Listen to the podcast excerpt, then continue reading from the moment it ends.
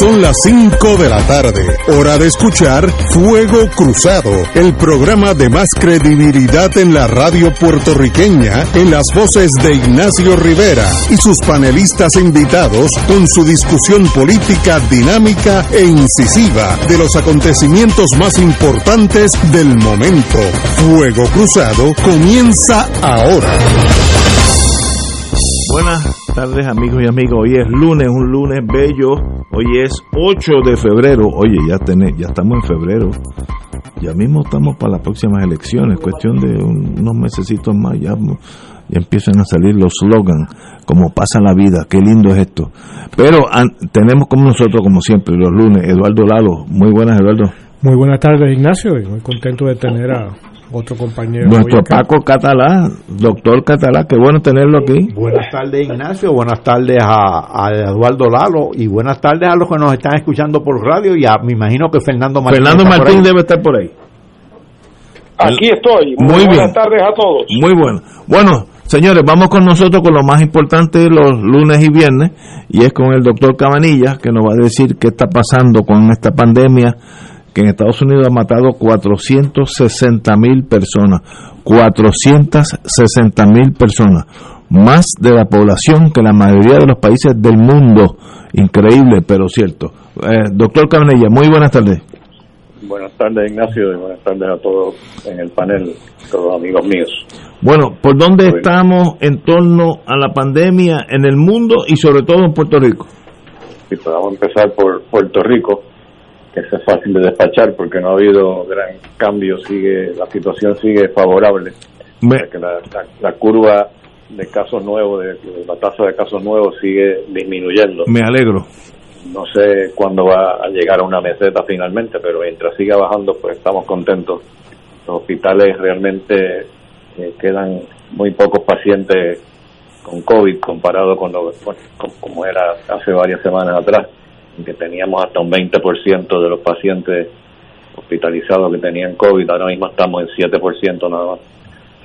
eso es buena noticia. Buenísimo. la tendencia mundial eh, también es favorable, como hemos dicho en los últimos eh, programas.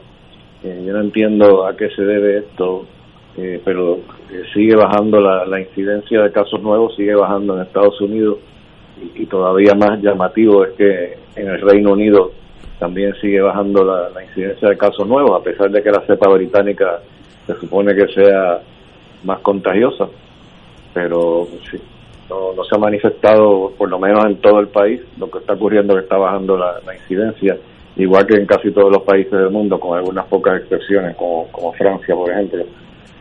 Eh, pero en Estados Unidos, eh, a pesar de todas las noticias malas de la cantidad de gente que ha muerto, la verdad es que está así, es que la, que la curva sigue bajando, no, no, no se está viendo eh, que, que, aumenta el número de casos nuevos, a pesar de que la cepa británica dicen que se está regando como pólvora en Estados Unidos, pero, pero quizás este no ha llegado el número de, de, personas infectadas con la cepa británica para, para ver un impacto grande todavía en la población.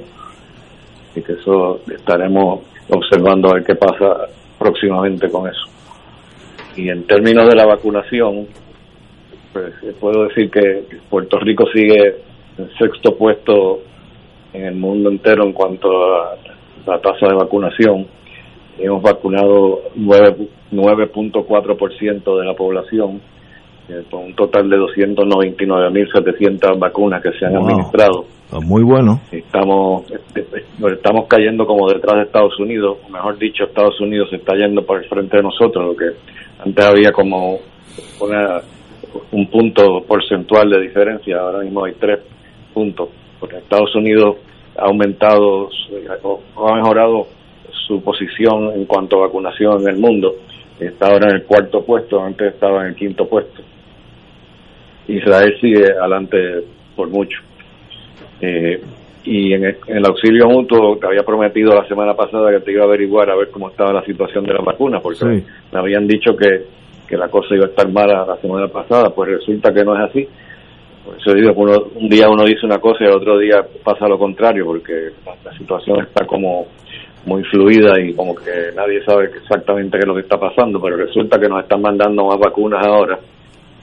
Y en el auxilio hoy vacunamos 700 eh, personas. ¡Wow! Y, y, ese ha sido el promedio también en los últimos días. Pues eso incluye, de esos 700, incluye 200 eh, que son la segunda dosis de la vacuna. O sea que realmente casos nuevos vacunados son 500 que no está mal, porque eso es lo que, lo estamos haciendo. bueno, bueno.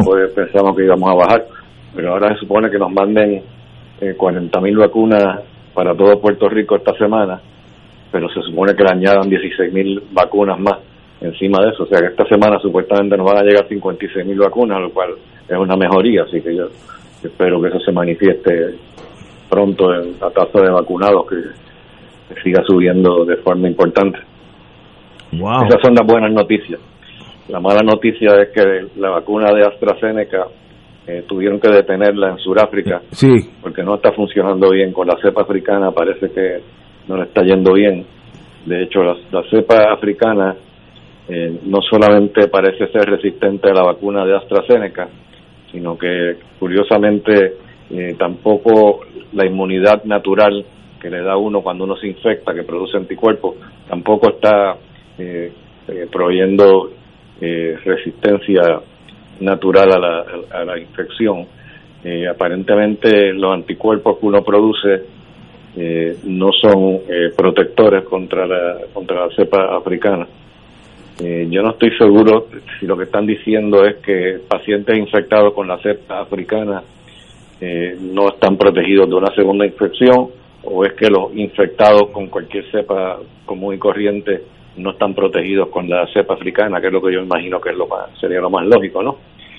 Pero lo curioso es que tampoco aparentemente eh, esa cepa africana es sensible al tratamiento con los anticuerpos monoclonales que hemos hablado anteriormente, que los anticuerpos monoclonales que hay cantidad disponible gratis que no se está utilizando bien, pues ahora resulta que parece que esos anticuerpos tampoco funcionan bien contra la cepa africana.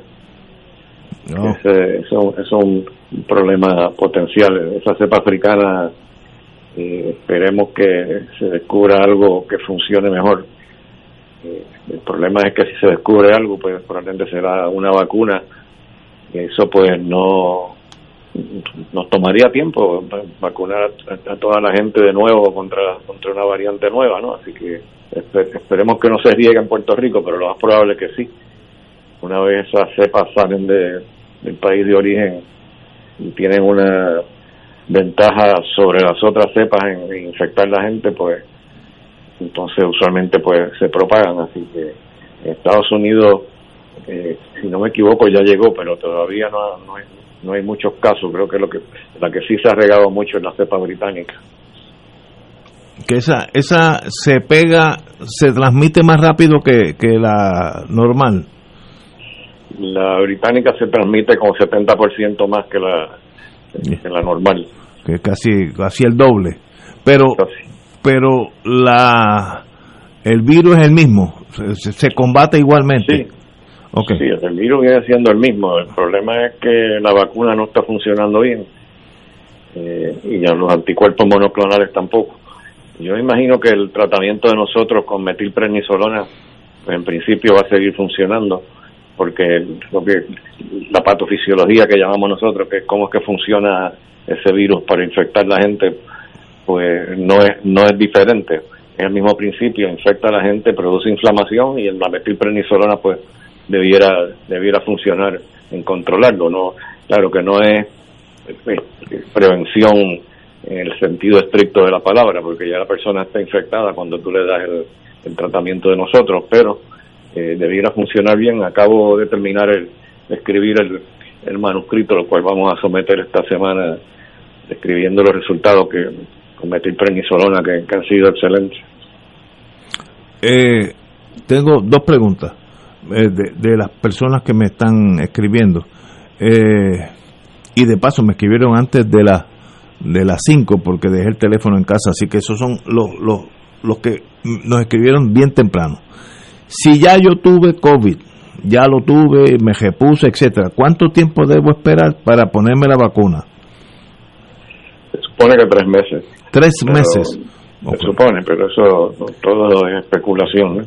¿Puede ser antes? Eh, bueno, de poder ser puede ser antes, pero es posible que a lo mejor tenga una respuesta más violenta a la vacuna, ¿no? Que te dé más efectos secundarios, porque ya porque ya tú tienes anticuerpos en contra del virus y tienes tu inmunidad que llamamos inmunidad celular también y entonces cuando te, te expones de nuevo pues puede que en teoría te vaya te pueda dar más fuerte no es igual que la segunda dosis de la vacuna. Usualmente da más reacciones que la, segunda vez que la primera. Ah, interesante.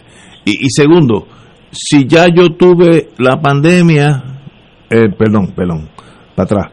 Si ya yo tuve la primera vacuna, me doy la segunda, eh, un mes después, etcétera, lo que sea, veintipico días después, eh, ¿qué me pasa a mí como ser humano en torno a transmitir, esa, esa enfermedad?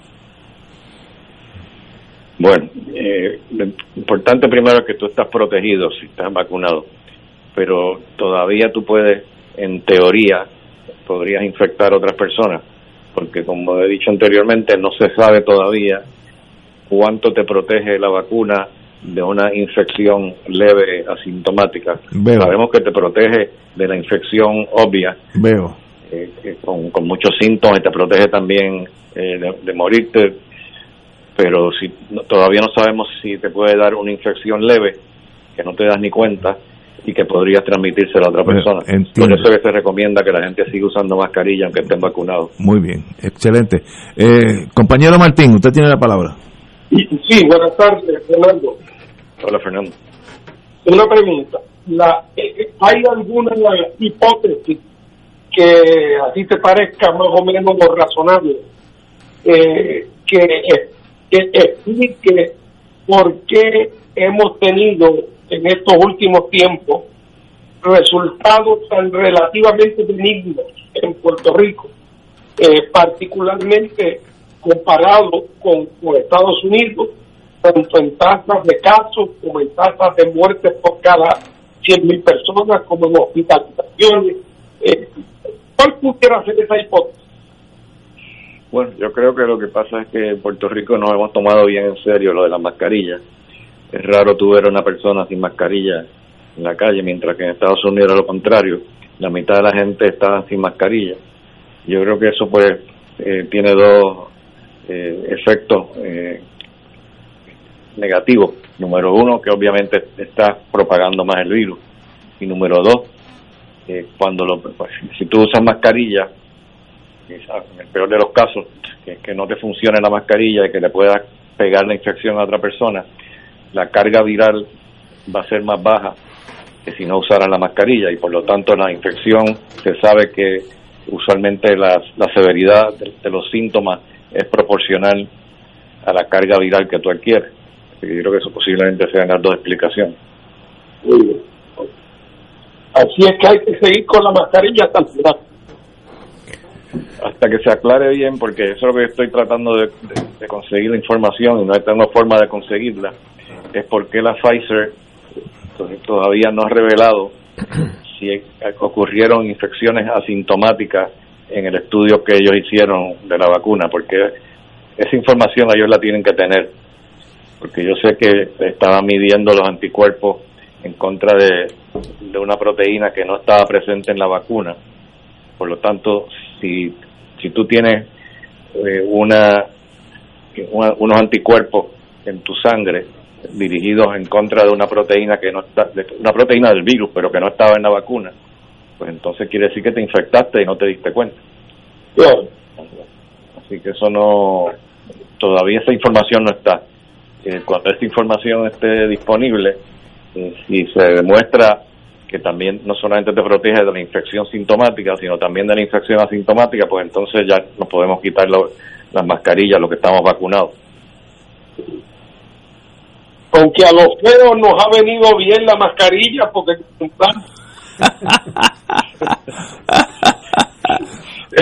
Oye, siempre hay un lado positivo a todo en la vida. Compañero Lalo. Muchos saludos, Fernando. Este, En estos días estuve leyendo de la situación de Brasil y de supuestamente que hay una una nueva cepa, ¿no? del virus allá y que está siendo particularmente mortal, ¿no? Este, más allá de las ineficiencias del gobierno de Bolsonaro, pero por lo que he leído, no, no, te, pregunto por eso, ¿no? Parecería ser una cepa particularmente peligrosa, ¿no? No sé si sabes algo al respecto. Sí, he leído lo mismo que tú has leído, que, parece ser más, letal. Eh, pero eso no quiere decir que no responda a la vacuna. Yo creo que la cepa brasileña, si no me equivoco, no es resistente a, puede que me equivoque, pero no creo que es resistente a la, a la vacuna como lo es la, la cepa sudafricana no responde también y, no es que no es que no responde en absoluto la, la, cepa sudafricana es que te protege pero no te protege tanto o sea que te puede dar una infección aunque no, usualmente no es una infección letal pero te da más frecuentemente infección eh, sintomática que, que con las otras cepas que no te da infección sintomática muy bien compañero Catalá Buenas tardes, Fernando. Hola, ¿qué tal, Paco? Mira, aunque yo no soy argonauta, de vez en cuando navego por las redes y me he encontrado con una información que no veo comúnmente aquí en Puerto Rico en la, en la prensa del país y es sobre eh, Vietnam, Taiwán y Nueva Zelanda. Taiwán es un caso que a mí me llama la atención. En Taiwán es una isla que tiene 24 millones de habitantes y en las muertes asociadas al, al COVID, según las estadísticas, hay al día de hoy, 8 de enero, 9. Y eso a mí me parece eh, inexplicable. Contagiados unos mil. Y eso contrasta con todo lo que está pasando en el resto de los países. Y yo digo, ¿por qué han hecho si algo en Taiwán, en Vietnam, que también, también tiene estadísticas muy favorables, y también en Nueva Zelanda, de la que se conoce un poco más, pero parece que nuestra arrogancia occidental a veces nos impide explorar a esos países, este, en este caso Vietnam y, Taiwán asiáticos. ¿Tú sabes algo de esto? Sí, sé un poquito de eso, eh, especialmente de Nueva Zelanda. Nueva Zelanda eh, hicieron algo muy bien y fue que cerraron la frontera y no dejaban no dejaban entrar a nadie de, de ningún otro país y por un tiempo. Entonces eso encima de que la densidad poblacional de Nueva Zelanda es bien baja comparada con otros países, pues entonces sabemos que mientras menos aglomeración de gente hay, menos propagación del virus hay. Así que son las dos diferencias con Nueva Zelanda. En Taiwán creo que hicieron algo similar también a Nueva Zelanda en cuanto a, a, proteger eh, la, la, gente de la entrada de personas infectadas. Eh, no creo que fue tan tan drástico lo que hicieron como en Nueva Zelanda, pero pero creo que les exigían también pruebas negativas para, para todas las personas entrar al país. De Vietnam no sé no sé tanto. Sí, hicieron lo mismo. Sí, yo sobre, sobre Vietnam tampoco sé, pero de Taiwán sí había leído que también tenían un sistema centralizado de rastreo sumamente efectivo, que eso también cuenta, ¿no? Eso es correcto, eso eso fue. Oye, perdón, Paco y, Fernando, perdónenme, pero es que quiero traer aquí un elemento que, aunque anecdótico, me consta por personal conocimiento. Yo tengo un sobrino que tiene una novia de Taiwán y hace varios meses eh, ellos estaban en Nueva York y ella fue a ver su familia a Taiwán. Cuando llegó, la primero la tuvieron en aislamiento en el aeropuerto durante un montón de horas y le hicieron 20 mil pruebas. La llevaron, una unidad de ambulancia la llevó del hospital a casa de los padres, supervisó dónde la iban a tener en cuarentena y al otro día por la mañana había un policía a las 8 de la mañana en la casa asegurándose que no saliera y diciéndole que iban a estar pendientes con vigilancia de cámaras para que no saliera y de que ni siquiera al colmado, que si tenían necesidad que lo dijera y el municipio le llevaba desayuno, almuerzo y comida. Así es que esa es parte de la explicación. Igual que aquí, igual que aquí. es una cultura. Salvo que aquí el, desa- eh, aquí el desayuno es más flojito, es nada más que café con leche. Está muy bien, está muy bien.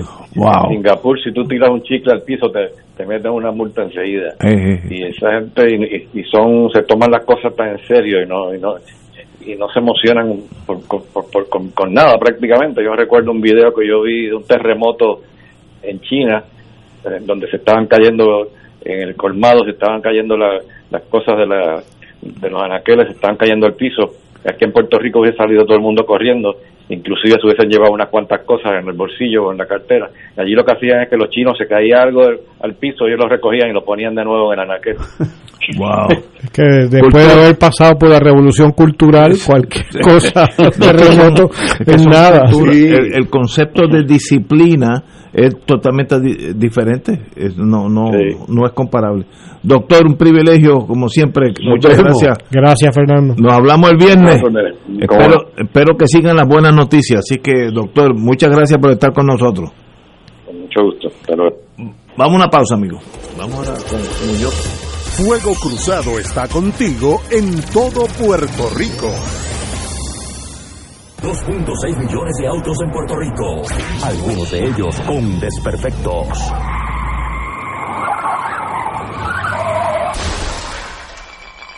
Autocontrol. Tu carro. Tu carro. Tu mundo. Lunes a viernes a las 11 de la mañana por Radio Paz 810 AM. Radio Paz te ofrece el mejor motivo para levantarte temprano y disfrutar el comienzo de un nuevo día de lunes a viernes con Enrique Liboy y Radio Paz en la mañana. La dosis perfecta de noticias, deportes y éxitos musicales de todos los tiempos, humor y curiosidades, calendario de actividades y tus peticiones musicales por el 787-300-4982. Conéctate con el 810 AM de lunes a viernes con Enrique Liboy y Radio Paz en la mañana. De todo un poco, con Manolo Almeida, el más ameno en tus mañanas por Radio Paz 810 AM, de martes a viernes a las 9 de la mañana. Notas positivas, salud, ambiente, negocios y entretenimiento. De todo un poco, martes a viernes por Radio Paz. ¡Estamos vivos! En Oro 92.5 FM, Radio Paz 810 y el Canal 13 estamos trabajando a tono con la emergencia que en estos momentos está viviendo Puerto Rico. Estamos ofreciendo nuestros servicios al máximo con el personal disponible según nos permitan las circunstancias. Si tiene un mensaje para ofrecer a sus asociados, clientes o personal, solo tiene que llamar al 787-349-7949, 787-552-0825 y nuestros empleados le comunicarán al personal de ventas para atender su necesidad. A nuestros clientes estén en comunicación con su ejecutivo o ejecutiva de ventas que continúan ofreciendo sus servicios como de costumbre. Recuerden los teléfonos 787-349-7949 y 787-552-0825. Y ahora continúa Fuego Cruzado.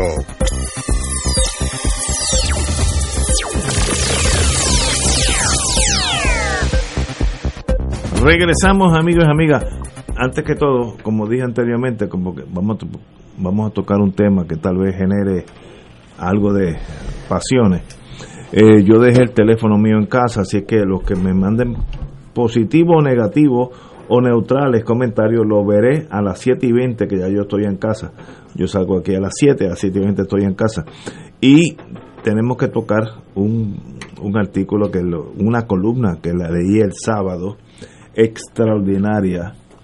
Eh, como yo estudié en el sur de Estados Unidos, la confederación, pues me, me toca la cabeza eh, porque veo la bandera de Dixie eh, en, en los, en los Estados Unidos. Entonces me confundo porque hay un artículo del compañero Eduardo Lalo que habla de Muñoz confederal, no tiene nada que ver con el sur de los Estados Unidos, tiene que ver con la algo que él, in- esa, es- yo creo que se inventó ese término, la Confederación de Puerto Rico, algo por el estilo. Y voy a leerlo aquí dos párrafos para poner el tema, porque varias personas me han me hablado, más de 10 o 15 me han hablado que mencione que toquemos este tema. Y como yo digo, en, Fuego Cruzado se, toma, se tocan todos los temas, absolutamente todos, como decían en mi viejo trabajo, a menos que tengan que ver con seguridad nacional, que entonces tenemos que mentir por, por bien de la nación. Pero si no es de seguridad nacional, olvídense. Eh, y esto es obviamente un chiste. Cito al compañero Lalo, esta columna es la crónica de una catástrofe, lo que nunca fue y se pensó por décadas como una realidad indiscutible. Fue desde sus orígenes un entramado mal inventado, una propuesta trunca y vaga que no pasó de la palabrería. Washington dejó clara desde el inicio su inexistencia, eh, la vigencia de las leyes que le hacían dominar completamente la colonia, pero aprovechó las circunstancias y se hizo cómplice de la cortina de humo. Ahí brinco dos o tres párrafos y cito, en un artículo de El Mundo, 8 de febrero del 52, se recoge el discurso de Luis Muñoz Marín luego de la aprobación de la constitución de Lela. El jerarca mayor de los populares a todo lo largo de su discurso no hace sino luchar con la dificultad de definir, es decir, con, la, con los obstáculos de enunciar la realidad. Cito, cito Lalo citando a Muñoz, hemos dicho que estamos creando un estado dinámico, un estado que contiene dentro de sí la enorme energía de un continuo crecimiento, de una continua superación. Es el Estado Libre Asociado de Puerto Rico de naturaleza en parte federal y en parte pudiéramos llamar confederal, y ahí viene la palabra del compañero eh, Lalo. El ELA en nada supera la ley de relaciones federales de 1917, eso lo dice el compañero Lalo, y etcétera, etcétera. No voy a añadir eso porque tenemos aquí el amigo que, que escribió esta columna, excelente de paso, que tiene que ver con, con la realidad de nosotros y de nuestro pasado y tenemos que hablar. Eh, Lalo, dime por qué tanta gente en mi mundo pequeño reaccionó a tu columna, unos a favor y otros en contra. Aparentemente no solo en tu mundo, sino en, otros mundos por ahí. Ya me han llegado varias amenazas y, cosas de eso. eh, miren, esto, esto es muy sencillo. Eh, yo soy un escritor y también me he ganado la vida como profesor de literatura. Por lo tanto, interpreto textos. Y yo no hago sencillamente otra cosa que citar a Muñoz y bueno, y quedarme con la mandíbula no en una posición supina, ¿no? Muy, muy baja, ¿no? Eh, porque, ¿cómo se puede decir este tipo de cosas? O sea, esto, en el contexto, esto es, en, me parece que es en febrero de, del 52, luego de que se ha aprobado la constitución de Lela, todavía no se ha, eh, no se ha, llevado a efecto, que se da a partir de julio de ese año, y el periódico El Mundo, nuevamente con esta complicidad entre medios de comunicación y políticos en Puerto Rico, está supuestamente haciendo un artículo sobre el evento, en donde solo hay un párrafo, o sea, lo sumo un párrafo o dos de introducción, de ubicación de lo que está pasando y el resto de las columnas del artículo es la cita completa del discurso Muñoz, sin crítica alguna. Y eh, Muñoz comienza diciendo, bueno, en primer lugar, el lenguaje eh, estrambótico, exagerado, hiperbólico, eh, cursi, ¿no? Lleno de superlativo, eh, y se inventa las cosas. Empieza a hablar de que el Estado Libre Asociado es tan extraordinario que no es solo es federal, en otras palabras, sigue siendo colonial, sino que es llega a ser lo que él llamaría confederal y por ahí empieza a inventarse una fantasía ¿no? Eh, luego llega a afirmar, como yo cito ahí, que esto es la contribución más grande del ELA, la contribución más grande a la creación de los Estados Unidos, que ya llevaban, iban para dos siglos de haber sido creados, ¿no? Y que, y, bueno, esto no se puede afirmar. Entonces, yo, que es lo que también eh, llego a concluir, eh, se ha creado una tradición dentro de los, pues, los miembros del Partido Popular, en parte porque me parece a mí, yo no soy historiador, los historiadores tendrían que, verlo y por lo que he visto de algunos de ellos, no lo van en esta dirección que voy a enunciar. Muñoz creó dentro del Partido Popular un ambiente de que había que estar de acuerdo con él cualquiera cualquier disidencia. Por ejemplo, la disidencia de la ala independentista al comienzo del Partido Popular la liquidó lo sacó del partido, a la larga los hizo que se fueran. Este, y eh, por lo tanto se creó un ambiente desde los 50 de aplauso constante al líder, en donde las cosas más este, sin atadura alguna con la realidad que formulaba, y eso era aparentemente todos los días, ¿no? Nadie las criticaba, aparte de que la prensa de ese momento, como el periódico El Mundo que aquí vemos, no había prensa crítica de ningún tipo, ¿no? Era un, una pauta, como pasa hoy también con los medios de comunicación en masa en Puerto Rico, de masa en Puerto Rico, que, que están, el bipartidismo incluye los esos medios de comunicación. Hay una connivencia, una complicidad entre ellos. Pues la complicidad en tiempos de Muñoz era extrema también. Por lo tanto, llevamos décadas de la invención de una mitología, primero la de Lela, que el propio Muñoz crea, de este estatus nuevo, novedoso, único, esta enorme contribución, que ni siquiera existía. Es la historia un fracaso total, el 52, ¿no? Eh, y, el, y es el fracaso total lo vemos en el día de hoy, o sea, el presente nuestro es el producto de ese proyecto fallido, eh, y entonces el, eh, esta cultura del, del, no cuestionamiento, entonces el mito de Muñoz por un lado y luego el mito del Estado Libre Asociado. Eh, Muñoz, si uno se atiene a sus declaraciones, a lo que dicen, y esto se puede decir también de otros líderes del Partido Popular, por ejemplo, y lo he hecho en otras ocasiones, en otros escritos de Rafael Hernández Colón, es insostenible lo que dicen. Aquí mismo cito, porque también estaba eh, para mostrar la continuidad en la conferencia de prensa, las declaraciones de Charlie Delgado de la semana pasada, en donde habla de las definiciones de las definiciones de estatus. O sea, ¿qué hablan? Es un lenguaje sin sentido, que esconde, es un parapeto, el vacío, ¿no? Entonces, yo lo que Veo también es a una serie de personas que han nacido, crecido, vivido dentro de esta ideología de, este partido.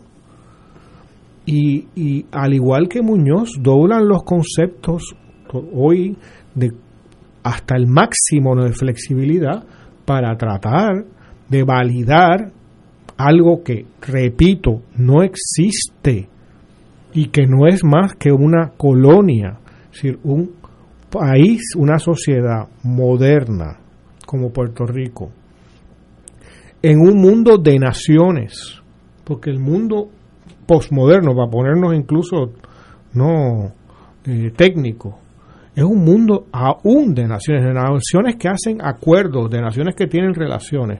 Y Puerto Rico está aún como una colonia decimonónica, una colonia del siglo XIX.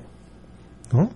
Eh, eh, es absurdo. Entonces, e, ese inamovilismo popular que se mezcla actualmente con la incompetencia, porque mucha de la gente que son candidatos o que, o que han ejercido cargos, incluyendo de gobernador, ni se diga de senadores y de todo alcaldes, etcétera, del Partido Popular, desde mi punto de vista, y creo que no estoy para nada solo, son gente de un nivel cultural bajísimo, ¿no? Y que no tienen la capacidad, en primer lugar, porque la única manera de ser popular es no viendo lo que pasa fuera de Puerto Rico. Y de ahí que también hay una resistencia tremenda a mirar el mundo. En primer lugar, mirar incluso el mundo inmediato, que es el Caribe y digamos el gran Caribe que tenemos alrededor, en donde Puerto Rico es una ruina frente a muchas de las sociedades que están en el Caribe. Eh, en el Caribe. Uno solo tiene que pasar por, por ciertos aeropuertos ¿no? para darse cuenta de la enorme vitalidad que tienen esas sociedades en comparación con el nuestro, que uno llega y ni, ni siquiera las escaleras eléctricas funcionan, ¿no? Este, eh, ese mundo de Lela tal nunca existió verdaderamente. Existió unos cambios, existieron unos cambios que son los que trae cualquier proceso de modernización en una sociedad. No fue Muñoz, hubiera podido poner a cualquier otro. Y si se industrializa el país, eso quiere decir que entra en crisis el campo, que hay emigración a las ciudades, que hace falta crear escuelas, que hace falta eh, ampliar la universidad, crear escuelas profesionales, etcétera, etcétera, porque ya necesitamos un montón de otras profesiones para esas industrias. Y eso lo sufre cualquier sociedad. toda esta mitología de que el Muñoz trayendo zapatos y todo ese tipo de cosas, mira, es eh, cuentos de Reyes Magos, ¿no? y ya estamos bastante, no solo adultos, sino lo que estamos viendo en una sociedad eh, en una decadencia que lleva ya décadas y ante lo cual los gobiernos tanto del PPD como del PNP solo tienen eh, como estrategia ver qué le piden a FEMA y qué paquete le meten a la población, sea, la estadidad o este régimen inexistente que ha sido el Estado Libre Asociado. Y yo creo que es momento, y en parte ese es mi interés, y ojalá sea una contribución, a, acercarse a Muñoz con realismo y desde una perspectiva crítica, no desde la geografía, no, no desde la vida de Santos, que es, como toda vida de Santos, una deformación de la, de la historia y de la realidad. Compañero Martín. Bueno, mira, eh, en primer lugar yo coincido las apreciaciones de, Eduardo sobre Muñoz y ha sido un tema sobre el cual yo me he expresado en muchas ocasiones. Eh, y claro, yo no soy experto en interpretación literaria, aunque coincido con lo que dice Eduardo de que la jeringonza de este lenguaje que Muñoz inauguró que era la manera de hablar y hablar y no decir nada. No me olvido nunca aquella frase del Estado Libre, cuando le preguntan a dónde va el Estado Libre Asociado, yo digo, el Estado Libre Asociado va hacia el Estado Libre Asociado. Y entonces, eso, había un aplauso cerrado de la multitud, un aplauso cerrado. Para mí, lo de Muñoz se encapsula bastante sencillamente para mí. Muñoz le tocó vivir en un momento donde tuvo las condiciones de destreza, de apellido, porque era el hijo de Muñoz Rivera después de todo, famoso desde que nació, heredero del prestigio de su padre, conocedor del mundo eh, norteamericano, eh, tuvo las condiciones para poder haber sido un gran dirigente nacional. Eh, en un momento en que el, viejo mundo colonial eh, europeo se estaba yendo a pique como consecuencia de la Segunda Guerra Mundial. Eh, y entonces, pues en Indonesia apareció Sukarno, en, Vietnam apareció Ho Chi Minh, eh, en la India ya venía Gandhi dando la batalla. Gente que se convirtieron en la gente que abrió camino eh, levantando el espíritu de auto eh, de autoestima y de identidad de sus pueblos para llevarlos a un al próximo nivel histórico. En el caso de Puerto Rico resultó que los americanos convirtieron a Muñoz Marín, metieron en la cárcel a Pedro Luis Ucam, convirtieron a Muñoz Marín en un monigote de los americanos y lo convirtieron en un portavoz del debilitamiento del sentido de autoestima y de la voluntad y la identidad nacional puertorriqueña, convirtiendo a Puerto Rico como proyecto histórico en un callejón sin salida que ha llevado a la mediocridad eh, y a la desmoralización en que nos encontramos. Y Muñoz hizo eso por dos razones. Primero, porque no estuvo a la altura del llamado de la historia de enfrentar a los Estados Unidos con el reclamo de descolonización auténtico. Y en segundo lugar, porque más allá de que no tenía esa voluntad de resistencia y de combate, resulta que tampoco en el fondo su prioridad era su sentido de nacionalidad puertorriqueña. Yo siempre he sostenido la teoría de que Muñoz, mucho más de lo que mucha gente piensa, era en el fondo un americano. Él se crió allá, se identificó con valores norteamericanos, buenos y malos, pero esa fue siempre su identificación primaria y su sensibilidad hacia el tema de los puertorriqueños, particularmente a la pobreza y al subdesarrollo, era un poco la sensibilidad del misionero americano que llega al trópico y de alguna manera se sorprende de que la gente viva en condiciones tan pobres y se conmisera con esa pobreza. Eh, pero es desde la perspectiva del misionero cuyos valores son de afuera. Así es que fue el conducto para la perpetuación del coloniaje y no solamente eso, sino que acabó haciendo el peor de los favores que se le puede hacer a un país, que es que no solamente es que lo, lo mantuvo y ayudó a mantenerlo en el coloniaje, sino que nunca señaló a que el culpable de ese coloniaje eran los Estados Unidos. Al contrario, culpó al pueblo puertorriqueño. Ese famoso cuento de Muñoz cuando decía que cuando se hablaba de independencia, un jíbaro por allá atrás pasó la mano así, como por el cuello, como señal de degüello. O sea, Muñoz como diciendo que él quería la independencia, pero que era que el pueblo no la quería. O sea, el peor, o sea, la realmente la miseria más grande, echarle la culpa al pueblo puertorriqueño en vez de hacer la denuncia de los Estados Unidos, que es lo que tenía que hacer. Así que ese es el papel triste que le tocó a Muñoz y por eso lo que dice Lalo de él lo retrata. Excelente, compañero Martín. Eh, compañero Catalá. Por allá por el siglo XVI se publicó una sátira que se llamaba La Carta de los Hombres Oscuros, que de ahí sale la expresión oscurantismo.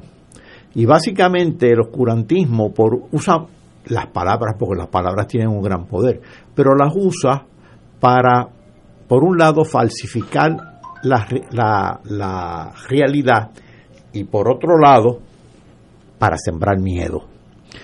El Estado Libre Asociado, que es la famosa creación de Muñoz y del Partido Popular, eh, tiene para mí tres, tres acepciones. La primera, Estado Libre Asociado, pues es una falsificación de la realidad porque no es Estado, no es libre y no es asociado, lo que se ha demostrado ya hasta la saciedad, hasta con promesas recientemente.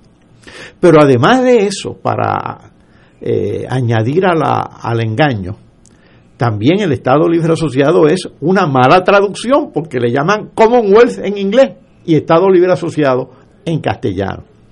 Y en tercer lugar, es la extensión unilateral de la institucionalidad de Estados Unidos a Puerto Rico. ¿Cuáles son los cuatro pilares del Estado Libre Asociado según los propios populares? El mercado común, eso empezó a principios del siglo XX con la invasión. La defensa común. Eso empezó a principios del siglo XX con la invasión. La moneda común con la ley Fora que era a principios del siglo XX. Y la ciudadanía común en el 1917. De común no tiene nada, lo de común es una falsificación, fue una extensión unilateral, pero también han sembrado miedo, entonces han tergiversado, han desnaturalizado palabras como soberanía, como independencia, como interdependencia, como libre determinación, han quedado falsificadas esas palabras. Eh, realmente, esas palabras prácticamente las han condenado en el, en el, en el vocabulario político puertorriqueño. Y eso realmente eh, creo que es el gran pecado, si se me permite esa palabra, del Partido Popular Democrático. Yo creo que en muchos sentidos, y lo decía, eh, lo digo ahí, y también eh, hubo un episodio del podcast que hago con Néstor Duprey, en donde lo elaboramos, aquí hay hay un mal. O sea, esta, esta forma de hablar de Muñoz ha permitido que en las elocuciones políticas en Puerto Rico se pueda decir cualquier cosa. Un tiempo después, unos años después, puede venir Romero Barceló y hablar de la estadidad para los pobres. ¿No? O, o todas las versiones, el nuevo pacto, este, todas las cosas que se puede decir. Aquí se puede decir cualquier afirmación política. Por dos razones. Uno, porque ya está en la cultura. Y no es que Muñoz fue el primero en inventárselo, eso está en la cultura política general de Puerto Rico y de muchos países, pero de la manera en que lo hizo Muñoz Marín, poca gente en el mundo, ¿no? Solamente eh, de estos grandes dictadores, ¿no? Que, qué sé yo, los Mussolini, etcétera, ¿no? Que hablan en, en- superlativos y de realidades alternas y que la gente les aplaude y tienen unos niveles de apoyo completos y unos grandes sistemas de propaganda, cosas todas que tuvo Muñoz y el Partido Popular. Y por otro lado, eh, tenemos el asunto de que no hay prensa. O sea, esto no quiere decir que no haya periodistas, buenísimo, pero la prensa no ejerce sobre los dirigentes, los gobernadores, un discurso lo suficientemente crítico prácticamente nunca.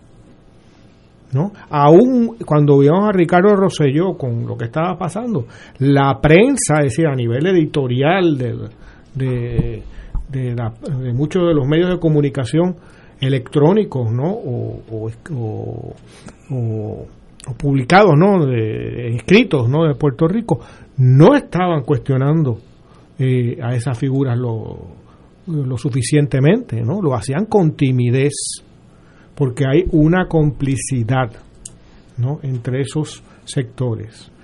Y esto es un mal, no mal en el sentido religioso, ¿no?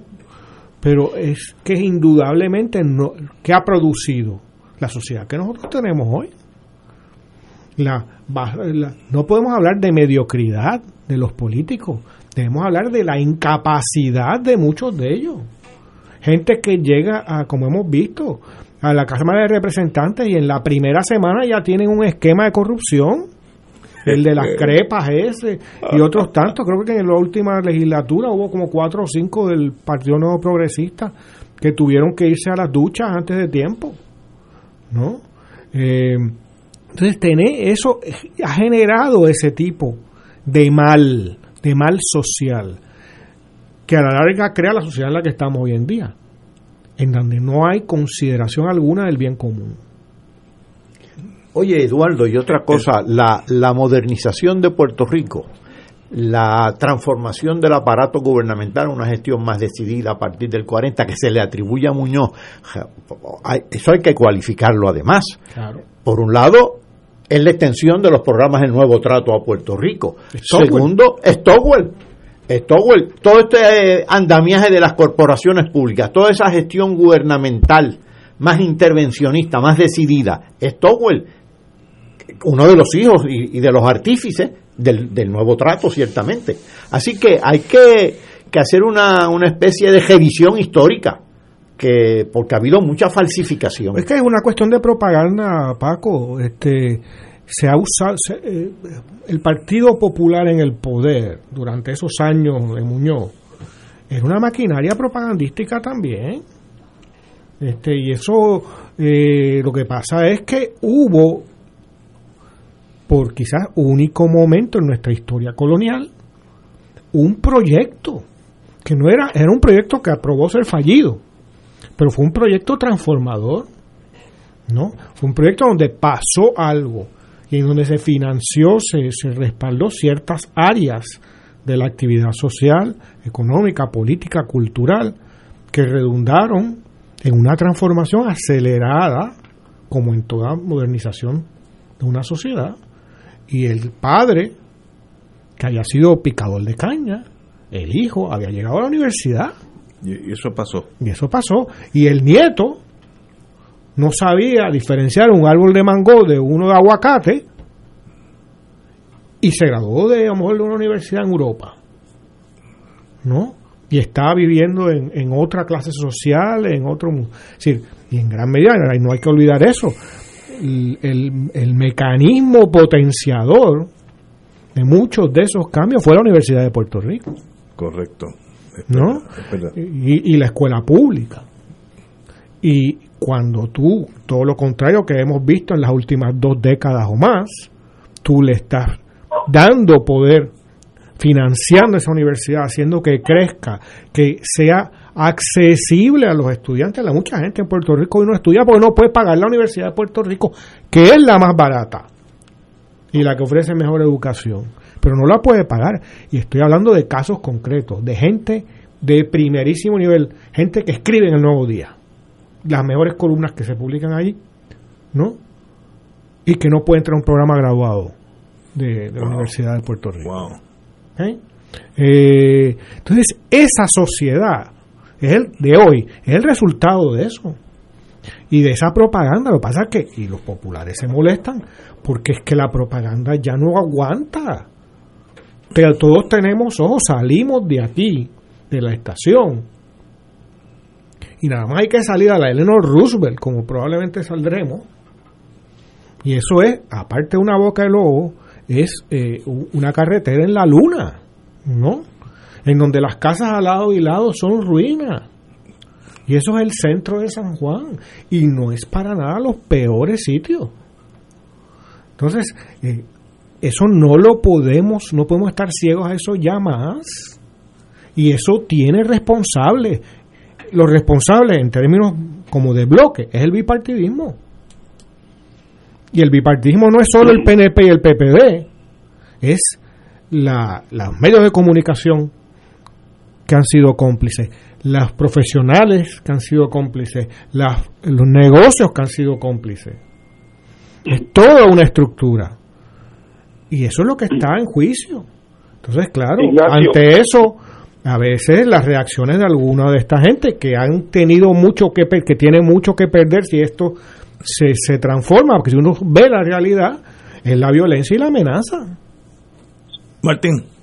Sí, mira, yo quería también traer a manera de, a manera de nota al calce eh, otro de los grandes legados de Muñoz, que es la multiplicación del estadoísmo, del anexionismo en Puerto Rico. Porque la consecuencia a la larga del planteamiento de Muñoz, que es que para que el organismo que se llama Puerto Rico pueda vivir, tiene que estar vinculado orgánicamente con los Estados Unidos, porque si no está condenado a morir. Ese planteamiento inevitablemente va a llevar al planteamiento de la estabilidad y entonces lo que va a pasar es lo de Martinica o lo de Guadalupe, que una vez que tú internalizas que Guadalupe tiene que ser francesa para siempre, porque sola no puede, pues cuánto tiempo va a pasar hasta que el, el hombre de Martinica diga, espérate, si voy a ser parte de Francia para siempre, entonces que sea en igualdad de circunstancias, sentado en la mesa comiendo con todo el mundo, no debajo de la escalera de la, de la cocina. Y entonces el planteamiento de que el vínculo con los Estados Unidos y la soberanía norteamericana en Puerto Rico era necesario como si fuera un órgano vital, hace que tarde o temprano la gente diga, espérate, pues vamos entonces a dar el paso completo. Lo que aceleró eso, naturalmente, fue en la medida en que fue creciendo los programas sociales del gobierno de los Estados Unidos, que parecía que se abría un grifo de dinero como estamos viendo en estos tiempos.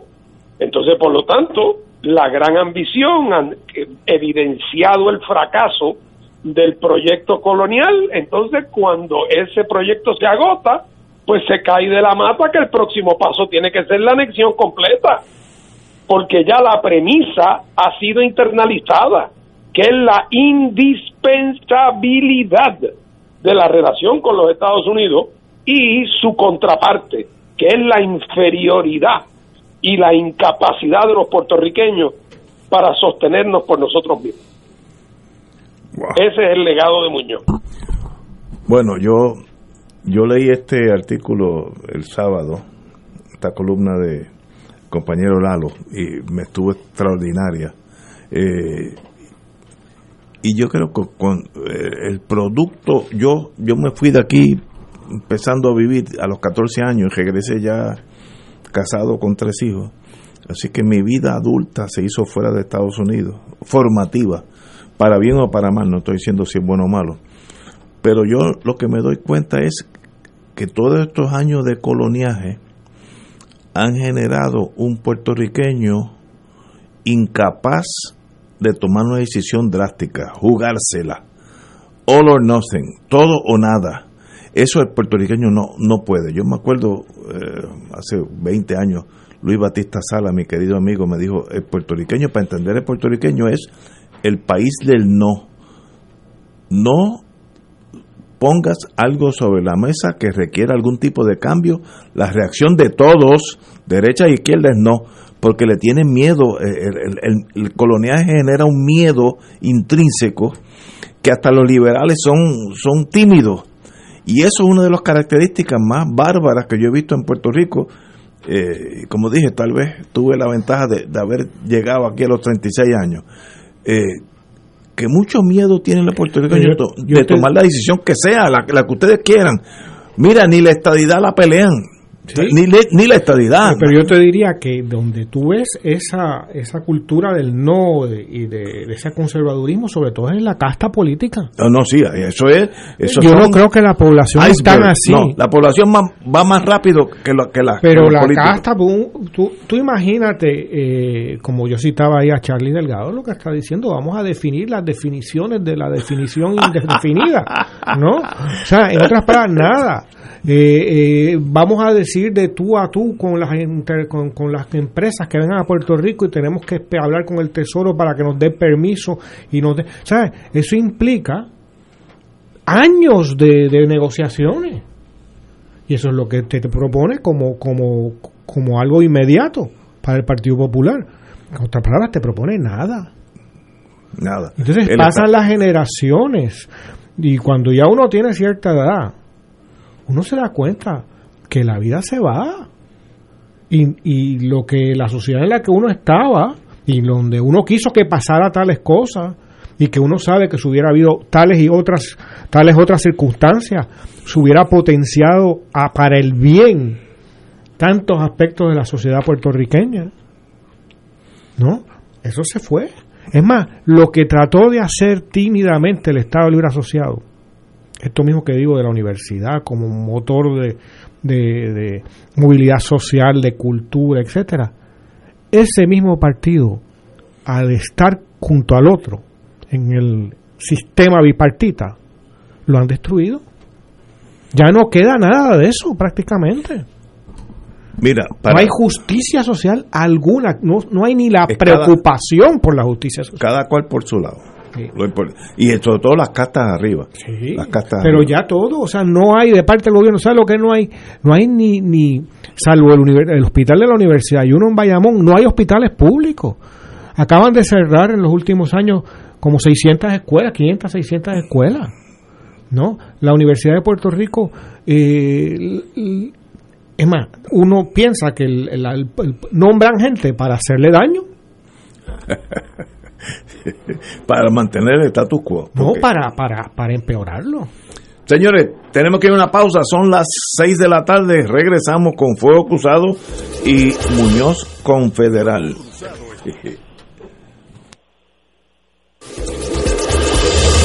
Fuego Cruzado está contigo en todo Puerto Rico. Fuego Cruzado, el programa de más credibilidad en la radio puertorriqueña, es ahora la tribuna abierta de análisis noticioso, con diversas perspectivas que exploran el trasfondo de lo que acontece a diario y cómo nos afecta. Escucha Ignacio Rivera y sus panelistas invitados de lunes a viernes en Fuego Cruzado en transmisión diferida a las 10 de la noche por Oro 92.5 FM.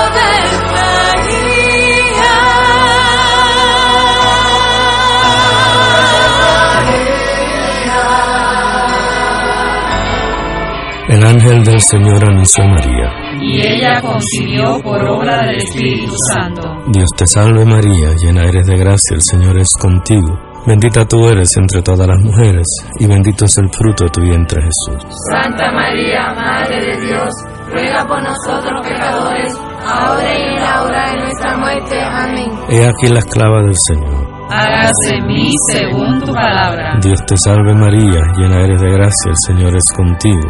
Bendita tú eres entre todas las mujeres, y bendito es el fruto de tu vientre Jesús. Santa María, Madre de Dios, ruega por nosotros pecadores, ahora y en la hora de nuestra muerte. Amén. Y el Verbo se hizo carne. Y habitó entre nosotros. Dios te salve María, llena eres de gracia, el Señor es contigo. Bendita tú eres entre todas las mujeres, y bendito es el fruto de tu vientre Jesús. Santa María, Madre de Dios, ruega por nosotros pecadores, ahora y en la hora de nuestra muerte. Amén. Ruega por nosotros, Santa Madre de Dios. Para que seamos dignos de alcanzar las promesas de nuestro Señor Jesucristo. Oremos. Derrama, Señor, tu gracia sobre nosotros, que por el anuncio del ángel hemos conocido la encarnación de tu Hijo, para que lleguemos por su pasión y su cruz a la gloria de la resurrección, por Jesucristo nuestro Señor. Amén. Gloria al Padre, al Hijo y al Espíritu Santo. Como era un principio, ahora y siempre, por los siglos de los siglos. Amén. Tú eres Pedro. Y sobre esta piedra mi iglesia edificaré. Retiro de Cuaresma de la parroquia Nuestra Señora de Guadalupe, sábado 20 de febrero, de 9 de la mañana a 1 de la tarde. Conferenciantes Padre Ángel Pagán, Padre Fernando Pipo Colón y Monseñor Francisco Medina. Para reservación presencial 781-0303, 661-3072. Virtual Facebook Live Renovación Carismática de San Juan. Por YouTube AVI VAPR RCC SJ. Clausura con la Santa Eucaristía presidida por Monseñor Roberto González Nieves, arzobispo de San Juan de Puerto Rico. Aquí la llama se enciende cada tarde a las 5 porque escuchas Radio Paz 810 AM, WKBM San Juan y retransmite en diferido WOROFM Corozal San Juan, la Casa de Fuego Cruzado, el programa de más credibilidad en la radio puertorriqueña.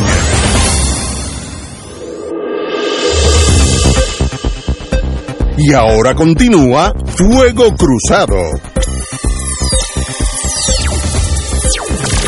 Back in the US of A. Amigos y amigas, bueno, eh, tengo que antes que todo tomar un segundo para darle mi más profundo agradecimiento a Eduardo Lalo que está con nosotros, porque de vez en cuando hay que dejar los chistes al lado, ahí, ahí yo me he hecho parte de la culpa, Eh, yo tiendo a mirar las cosas bonitas de la vida y ser superficial y eso es uno de mis defectos y lo admito aquí porque la vida es para eso, bregar con la realidad. Pero de vez en cuando hay que sentarse y hablar en serio hacia dónde vamos, qué somos y hacia dónde vamos. Y si no hay personas como Eduardo Lalo, y puede haber de la derecha, de estadidad, puede haber de la independencia, de lo que tú quieras, eh, si no hay gente que de vez en cuando escriban cosas que nos amaqueen, que nos hagan racionar, pues seguimos en este letargo, como, como estar en el centro médico bajo anestesiado, que es el ELA para mí, y lo he dicho hace muchas décadas, una especie de anestesia social que nada pasa y sigues caminando, pero sigues con vida, sigues con pulso. Y yo creo que ha llegado el momento, si es que ha llegado, de empezar a hablarnos en serio qué queremos hacer. Mire, si queremos ser Estado, tenemos que atrevernos a plantearlo a Estados Unidos. Mire, de verdad, usted contempla la posibilidad de nosotros ser Estado, sí o no. Yo, te- yo he tenido reuniones hace años con gente que dice, no, no, no, no hagas eso, y si nos dicen no. Ah, pues entonces el miedo es la, la- el, el pan de cada día, aún de- de- del movimiento estadista. Y si nos dicen no, pues nos dicen no, pues nos vamos para otro lado, porque es- esa es la vida.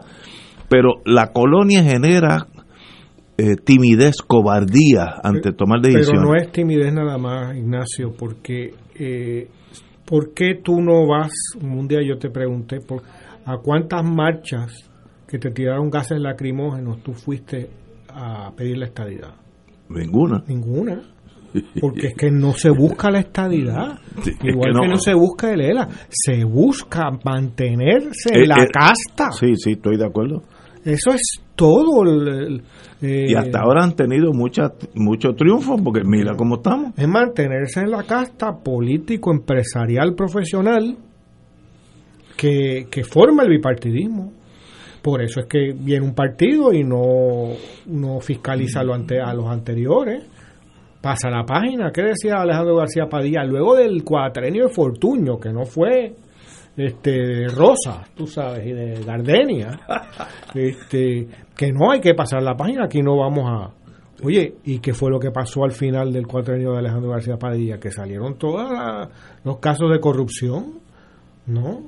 Y lo que está implícito aquí es la complicidad dentro de esos dos. A mí me, fíjate, es que como cuando uno piensa en tribus, y aquí hay tres tribus, verde, rojo y azul, lo importante es la tribu. Yo estuve, como ustedes saben, yo almuerzo, una de mis bellezas en la vida, con tantos amigos, de, desde anarquistas hasta falangistas, yo cubro toda la escena, soy amigo y los quiero mucho. Pero los populares son los que más conflicto me generan. Por ejemplo, una reacción hoy. Amigos que los quiero y son buenos seres humanos. Lo que dijo Lalo es verdad, pero eso no se debe decir en público. Imagínate y entonces, ¿dónde se debe decir? Entonces, la mentira hay que perpetuarla, porque Sí, eso es lo que está eso es implicando. lo que está diciendo Lo- eso es lo que está diciendo. Gente de primera clase. Pues a lo mejor no es de tan primera clase. no, no, en el sentido que han triunfado en la vida, Sí, educados, pero- pero, no esas cosas no se dicen, esas cosas se dicen en privado, pero en, en privado, ¿Por qué? no, no sé por qué, porque ¿Por qué yo tengo par- que decirlas en para privado? que nadie se entere, de- debe ser. Yo no tengo nada y, que ver y lo mismo pasa en el partido, a mí me han dicho, eh, no cuque la estadidad, porque si nos dicen que no, eh, fracasamos el partido. Ah, pues tú tienes el mismo problema. Ah, por el miedo que te vayan a decir, no, no hay, no lo estamos considerando. Ah, no, pues te- juega con la cosa, pide, pero no jamás que es el árbol. Pues entonces estamos jugando a la nada. Y ese es el Pero producto mire, Ignacio, de Ignacio, 100 años no- de, de colonia. Martín. No te compliques la vida, no te compliques la vida. Eh, los estadistas, y hay una que otra excepción, porque en todo en la vida hay excepciones, y, el, y los populares, con una que otra excepción, porque también la hay como en todo en la vida, no son creyentes, ni los estadistas en la estadidad, ni los populares en la autonomía, lo que tienen en común es que son anti-independentistas. Buen punto. Si la independencia no fuera una posibilidad histórica, estoy seguro que ya no quedarían estadistas en Puerto Rico. Porque lo, lo que les interesa, lo que les interesa es mantener el vínculo con los Estados Unidos y como saben que ese vínculo no puede ser la estadidad, pues no hacen nada para tratar de lograrla, pero como se, como se miran en el espejo y no quieren aparecer rastrero, como diciendo yo quiero tanto ser parte de Estados Unidos que aunque sea como colonia, lo acepto. Como la gente no es así, dicen que creen en la estadidad para aparecer como gente que cree en una solución jurídicamente digna. Y los populares, como no se atreven a decir yo creo que tenemos que estar pegados a los americanos, aunque sea como colonia, como no pueden decir eso, pues entonces dicen que esto es el Estado Libre Asociado, que es una nueva creación del federalismo, que es una nueva dimensión del autonomismo, que es como la relación de Canadá con Gran Bretaña, por, pero tampoco están dispuestos a dar la pelea por eso tampoco. Entonces el resultado en esto es que cada cual tiene su fachada para la historia. Tal parecería que unos creen en la estabilidad pero no hacen nada por ella y otros que creen en una asociación entre comillas digna y respetuosa, pero que tampoco hacen nada por ella. Y ya va hace año y medio que el Congreso, hace más año y medio que el que digo desde el 1900 2016 que se aprobó la ley promesa y todavía es la hora que ni un solo popular ha planteado ante el Tribunal Supremo de Estados Unidos que la ley es inconstitucional porque viola el pacto. Ni uno. y la ley se aprobó en el 2016. Así que el estadista, ahí no vas a encontrar a, un, a una Rosa Parks, no vas a encontrar a una.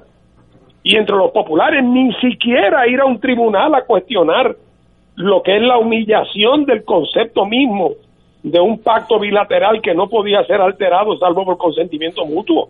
Y cuando le pisan eso y le echan encima eh, desperdicio animal, no, le, no, sueltan una lágrima.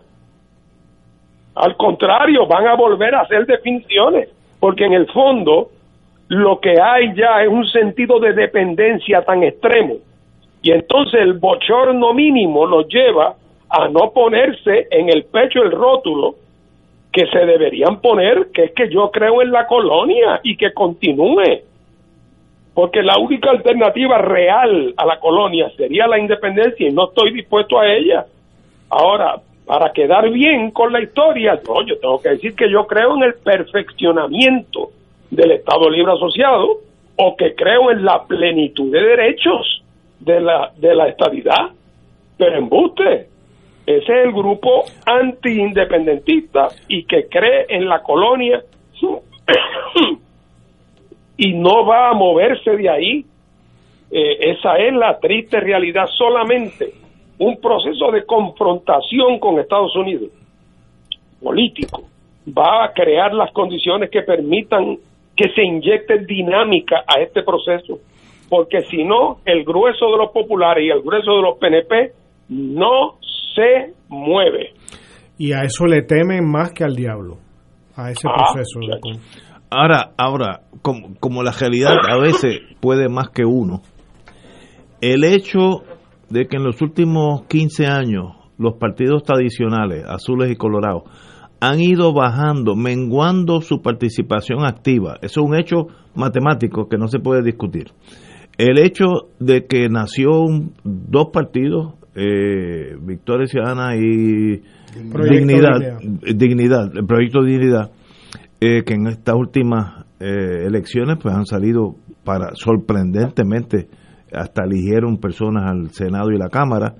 El, el hecho de que el Partido Independentista brincó seis o siete veces el voto, no por ahí, por ahí no, estoy hablando de memoria. Duplicó siete veces. Eso no es un llamado a ese establishment anquilosado a de que algo está pasando, mejor es que tú hagas algo si no te va a llevar la marea. Martín. Se hunden con el barco, Ignacio. Oye, y pues, naturalmente que tiene que haber un colapso de esos dos partidos.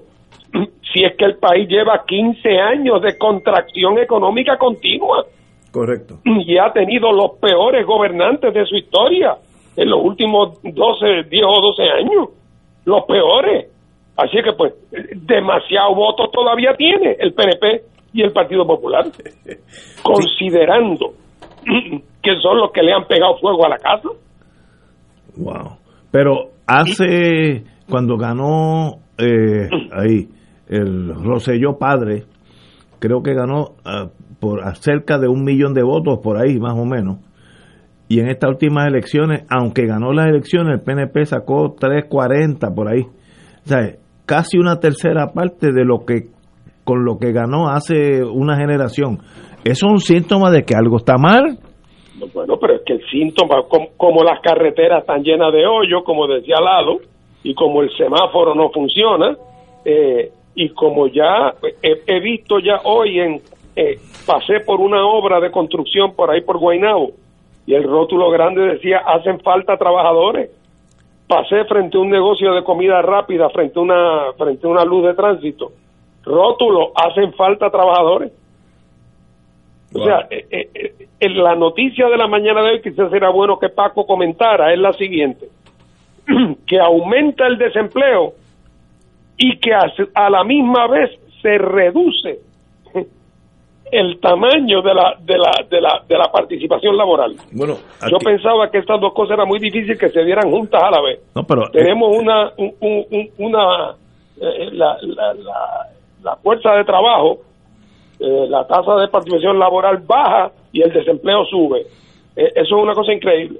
En el, Pues claro que se tiene que reflejar en un deterioro electoral de los partidos grandes. Ahora habrá que ver en el futuro si somos capaces, lo- hablo en este caso por el partido con el cual yo me identifico, si nosotros somos capaces de poder proveer un conducto político adecuado, eficaz para esa para ese malestar. Eh, yo confío que sí. Entre el 2012 y el, las elecciones de 2012 y del 2020, el Partido Popular perdió casi medio millón de votos. sí, y, el- y el nuevo también. Y el nuevo, el nuevo más. ¿Más? Eh, eh, Fortuño fue el que eh, gobernador que ha ganado por más votos, más por ciento, creo que fue Por ahí. 52.1, Por más, ahí, más ahí, que Rosselló padre Sí. a, a Héctor Luis Acevedo cuando le gana a Héctor Luis Acevedo. Fue 52.1.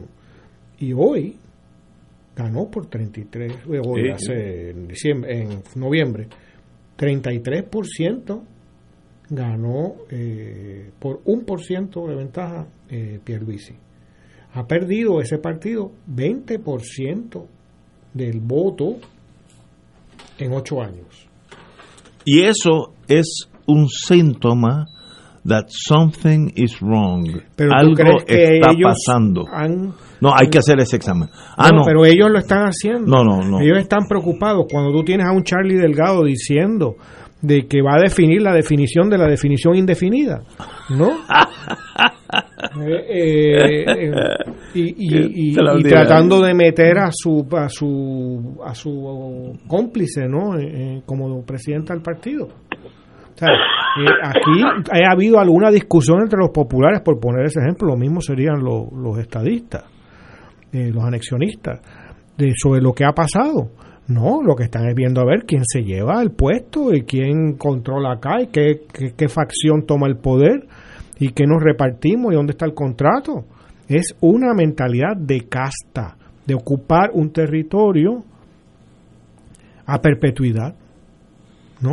Y en ese sentido, lo que estamos viendo con el bipartidismo es muy semejante a lo que hemos visto en otras sociedades, la decadencia del Partido Comunista Soviético, ¿no? Este, la, la, la, de, la caída del franquismo. Adecos y copellanos. ¿Cómo? En Venezuela. Adecos Ah, sí. y copellanos en Venezuela. Sí, sí, sí. Y así otros. Eh, entonces, eh, lo que ah, el peligro es que esta gente va a ocupar el poder como sea. Y yo creo que hay una dimensión de violencia que nosotros estamos acostumbrados a verla de una manera bueno, la hemos visto de manera durísima, ¿no? Con las represiones que ha habido, el carpeteo, la matanza, los de, eh, la represión del nacionalismo. Pero en una versión nueva es eh, el, el ataque a ciertas personas y el, y el tratar de, de, de invisibilizar la oposición. Cosa que ya hace el bipartidismo. Si nosotros vemos la mayor parte de los programas de radio y televisión, la imagen que construyen esos programas y sus participantes es que el 98% del país es popular o PNP y que todo el mundo está contento con lo que hay y que los que no están contentos son unos locos y unas locas, ¿no? Y eso es después de esta última elección imposible de decir, pero tú has visto un cambio en esos medios de comunicación? Ninguno.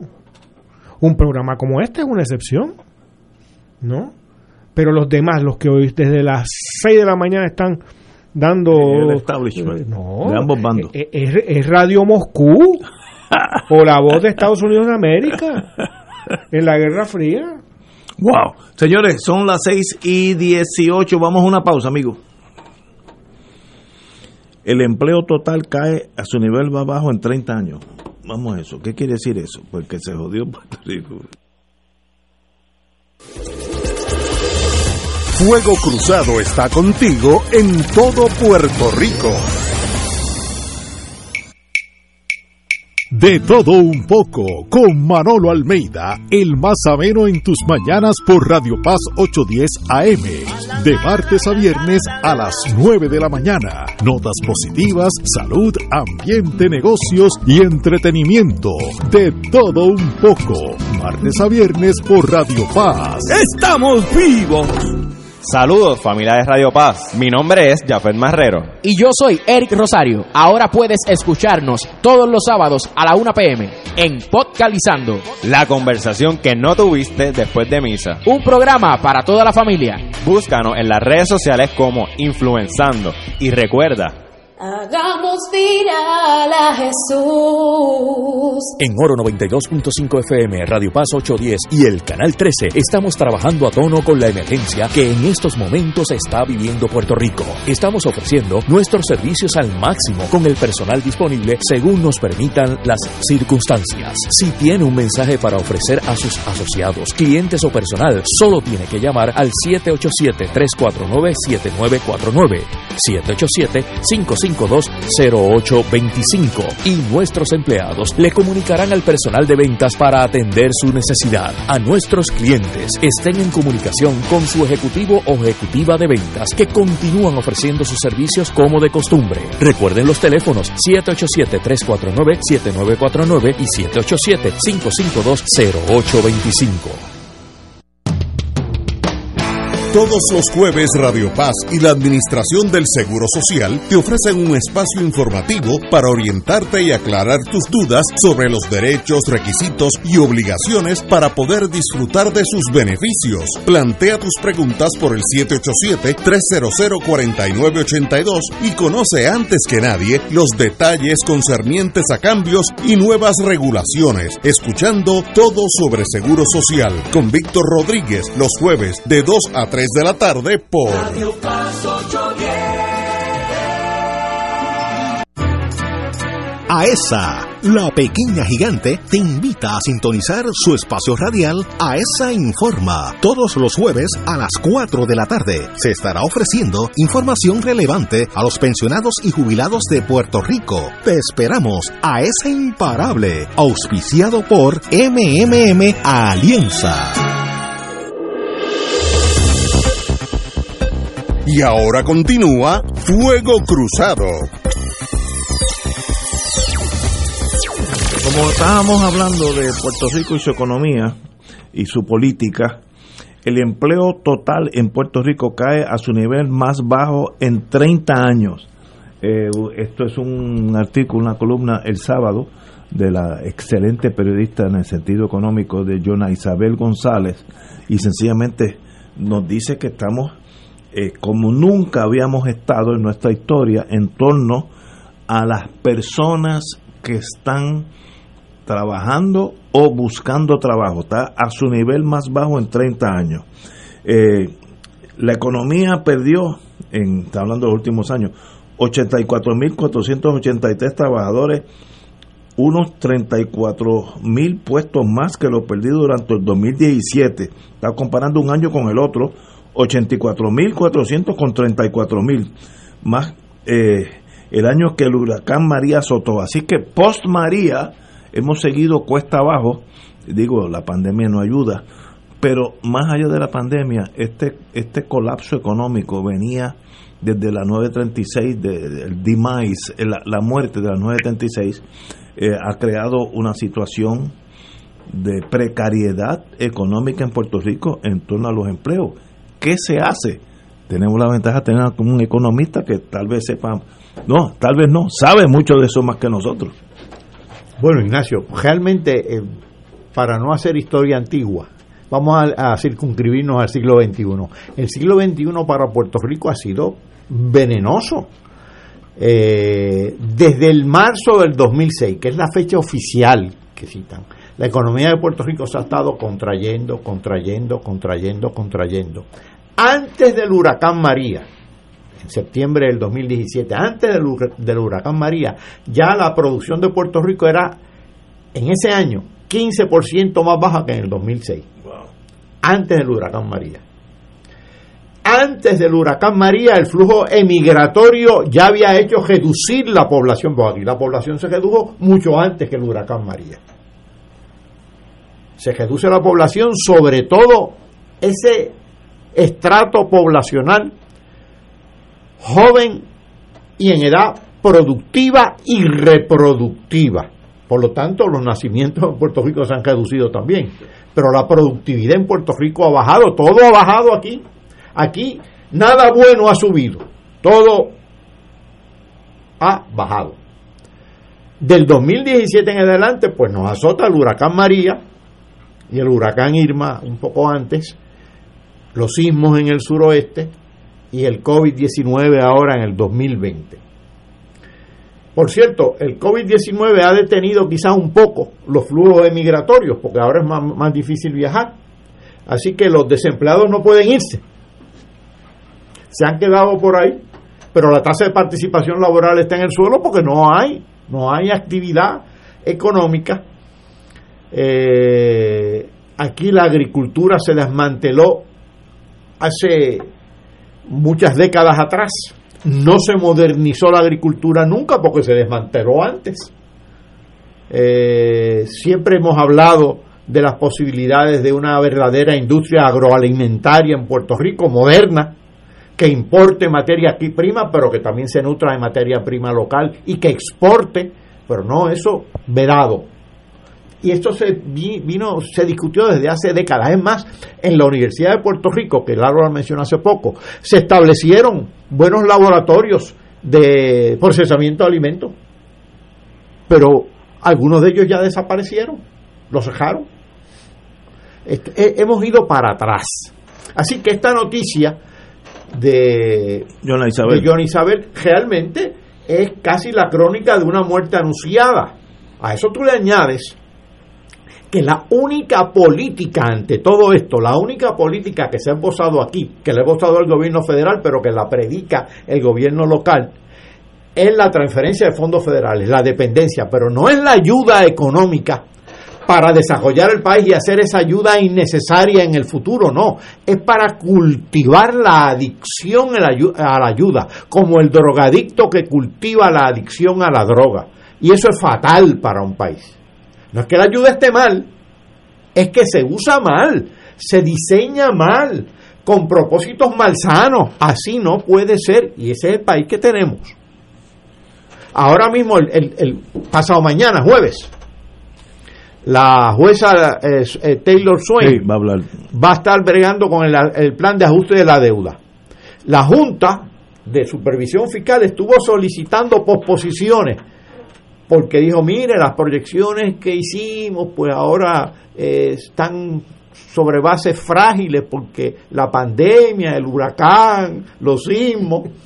La jueza Roselló. Eso, eso no lo mencionaron, pero yo creo que estaba, estaba en el escenario. Bueno, ¿y qué, qué, qué, qué decidieron? Pues nada, que el jueves la jueza va a, a, a exigir que le sometan el plan eh, de ajuste de deuda. Y le someterán el plan con algunas enmiendas, supongo, y estarán ahí el gobierno y la, y la Junta nuevamente en este en esta obra teatral a que ya nos tienen acostumbrados, que es realmente una tragicomedia. Ah, hoy publicó una columna el, el, el, presidente de la Junta de Supervisión Fiscal, David Skill, y habla de cuatro principios para, la tituló Cuatro principios por un acuerdo adecuado. Ahí me llamó la atención el primer principio, consenso. ¿Consenso entre quiénes? Pues entre acreedores y deudores. Y los pensionados, que figuran ahí como acreedores y el gobierno de Puerto Rico y los empleados públicos y, y la, la, clase trabajadora. ¿Qué consenso? ¿Sabes lo que yo pensé cuando leí la palabra consenso? A mí lo que quiere decir consenso me lo enseñó un líder sindical alemán. Hace muchos años yo fui eh, a Alemania con un grupo sindicalista de, de América Latina y estuvimos par de meses por allá estudiando supuestamente la economía social del mercado alemán, auspiciado por, por unas fundaciones alemanas. Y visitamos una fábrica enorme en el puerto de Hamburgo. que tienen unos astilleros y demás. Pero esta fábrica era de, de robots, que son una especie de computadoras gigantes para el ensamblaje de automóviles y de maquinaria agrícola. Y nos reunimos con el llamado Comité de Cogestión, porque en Alemania, por legislación, eh, las empresas que tienen más de cierto número de empleados son cogestionadas. Y hay un comité que, donde hay representación de eh, los accionistas y donde hay representación de los empleados. Entonces, el director ejecutivo de la, del comité que, preside el comité de cogestión nos dijo que ahí todas las decisiones se tomaban por consenso. Nunca se votaba, que eran por consenso. Y uno de los líderes sindicales levantó la mano y dijo, bueno, sí, este, es cierto lo que dice él, es por consenso, pero ellos son ocho y nosotros somos siete. Eso es un consenso. Habría un consenso distinto si ellos fueran ocho y nosotros ocho.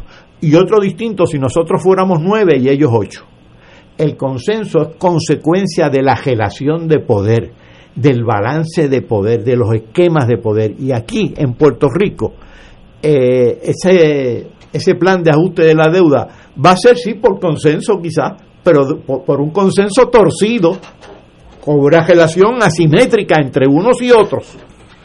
Estábamos hablando hace poco de lo que es el Estado Libre Asociado y de lo que es la condición política de Puerto Rico. Pues, ¿qué consenso se puede dar en esas circunstancias? pues un consenso adverso a los intereses de Puerto Rico.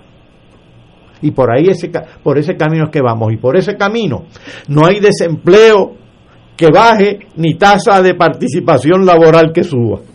Wow. vamos a una pausa, amigos, y regresamos con Fuego Cruzado. Fuego Cruzado está contigo en todo Puerto Rico. De todo un poco, con Manolo Almeida, el más ameno en tus mañanas por Radio Paz 810 AM, de martes a viernes a las 9 de la mañana. Notas positivas, salud, ambiente, negocios y entretenimiento. De todo un poco, martes a viernes por Radio Paz. ¡Estamos vivos! 2.6 millones de autos en Puerto Rico, algunos de ellos con desperfectos.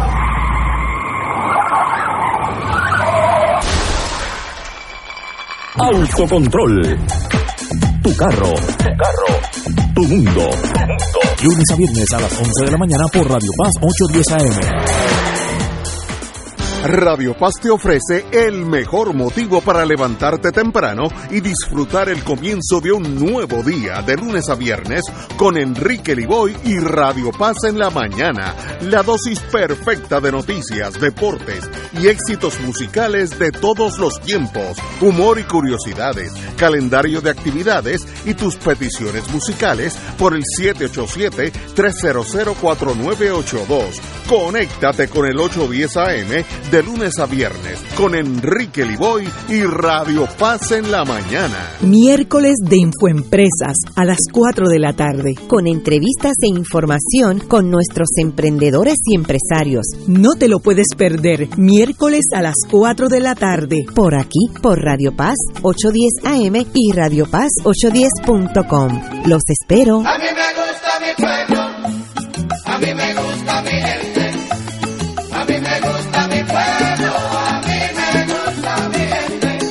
En Oro 92.5 FM, Radio Paz 810 y el Canal 13 estamos trabajando a tono con la emergencia que en estos momentos está viviendo Puerto Rico. Estamos ofreciendo nuestros servicios al máximo con el personal disponible según nos permitan las circunstancias. Si tiene un mensaje para ofrecer a sus asociados, clientes o personal, solo tiene que llamar al 787-349-7949, 787-552-0825 y nuestros empleados le comunican al personal de ventas para atender su necesidad. A nuestros clientes estén en comunicación con su ejecutivo o ejecutiva de ventas que continúan ofreciendo sus servicios como de costumbre. Recuerden los teléfonos 787-349-7949 y 787-552-0825.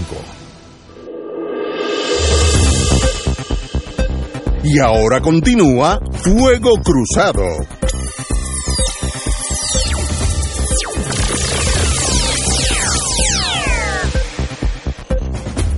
Regresamos, amigos y amigas, Fuego Cruzado. Estábamos hablando, analizando uh, un artículo de fondo de Jonah Isabel González del Nuevo Día el sábado, donde dice que el empleo en Puerto Rico cae a su nivel más bajo en 30 años. Cuando yo llegué a Puerto Rico con la General Electric, teníamos unas 21 plantas en Puerto Rico, hoy hay 3.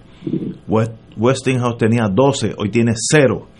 Digital tenía 5, pero cada una, cada una planta de Digital era como 5 de General Electric, así que tendría 25 en tamaño, hoy tiene 0.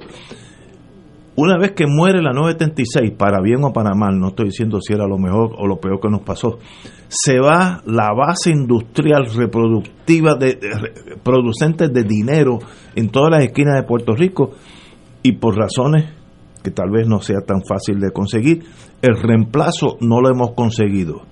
¿Qué se Pero hace ¿sabes con esa pasa? realidad catalán? ¿Sabes qué pasa, Ignacio? No es que muera la, la sección 936 meramente. En el 90, en el mundo había como 50 tratados de libre comercio. En el 90. Hoy hay como 400. correcto. Eso es verdad. Estados Unidos tenía muy pocos, y Estados Unidos siempre ha sido muy conservador en eso, muy pocos tratados de comercio, de libre comercio. Tenía uno con Israel y estaba negociando el de México porque tenía otro con, con, con Canadá. entonces incorporó a Canadá. Eso fue para, para, la, para principios del 90.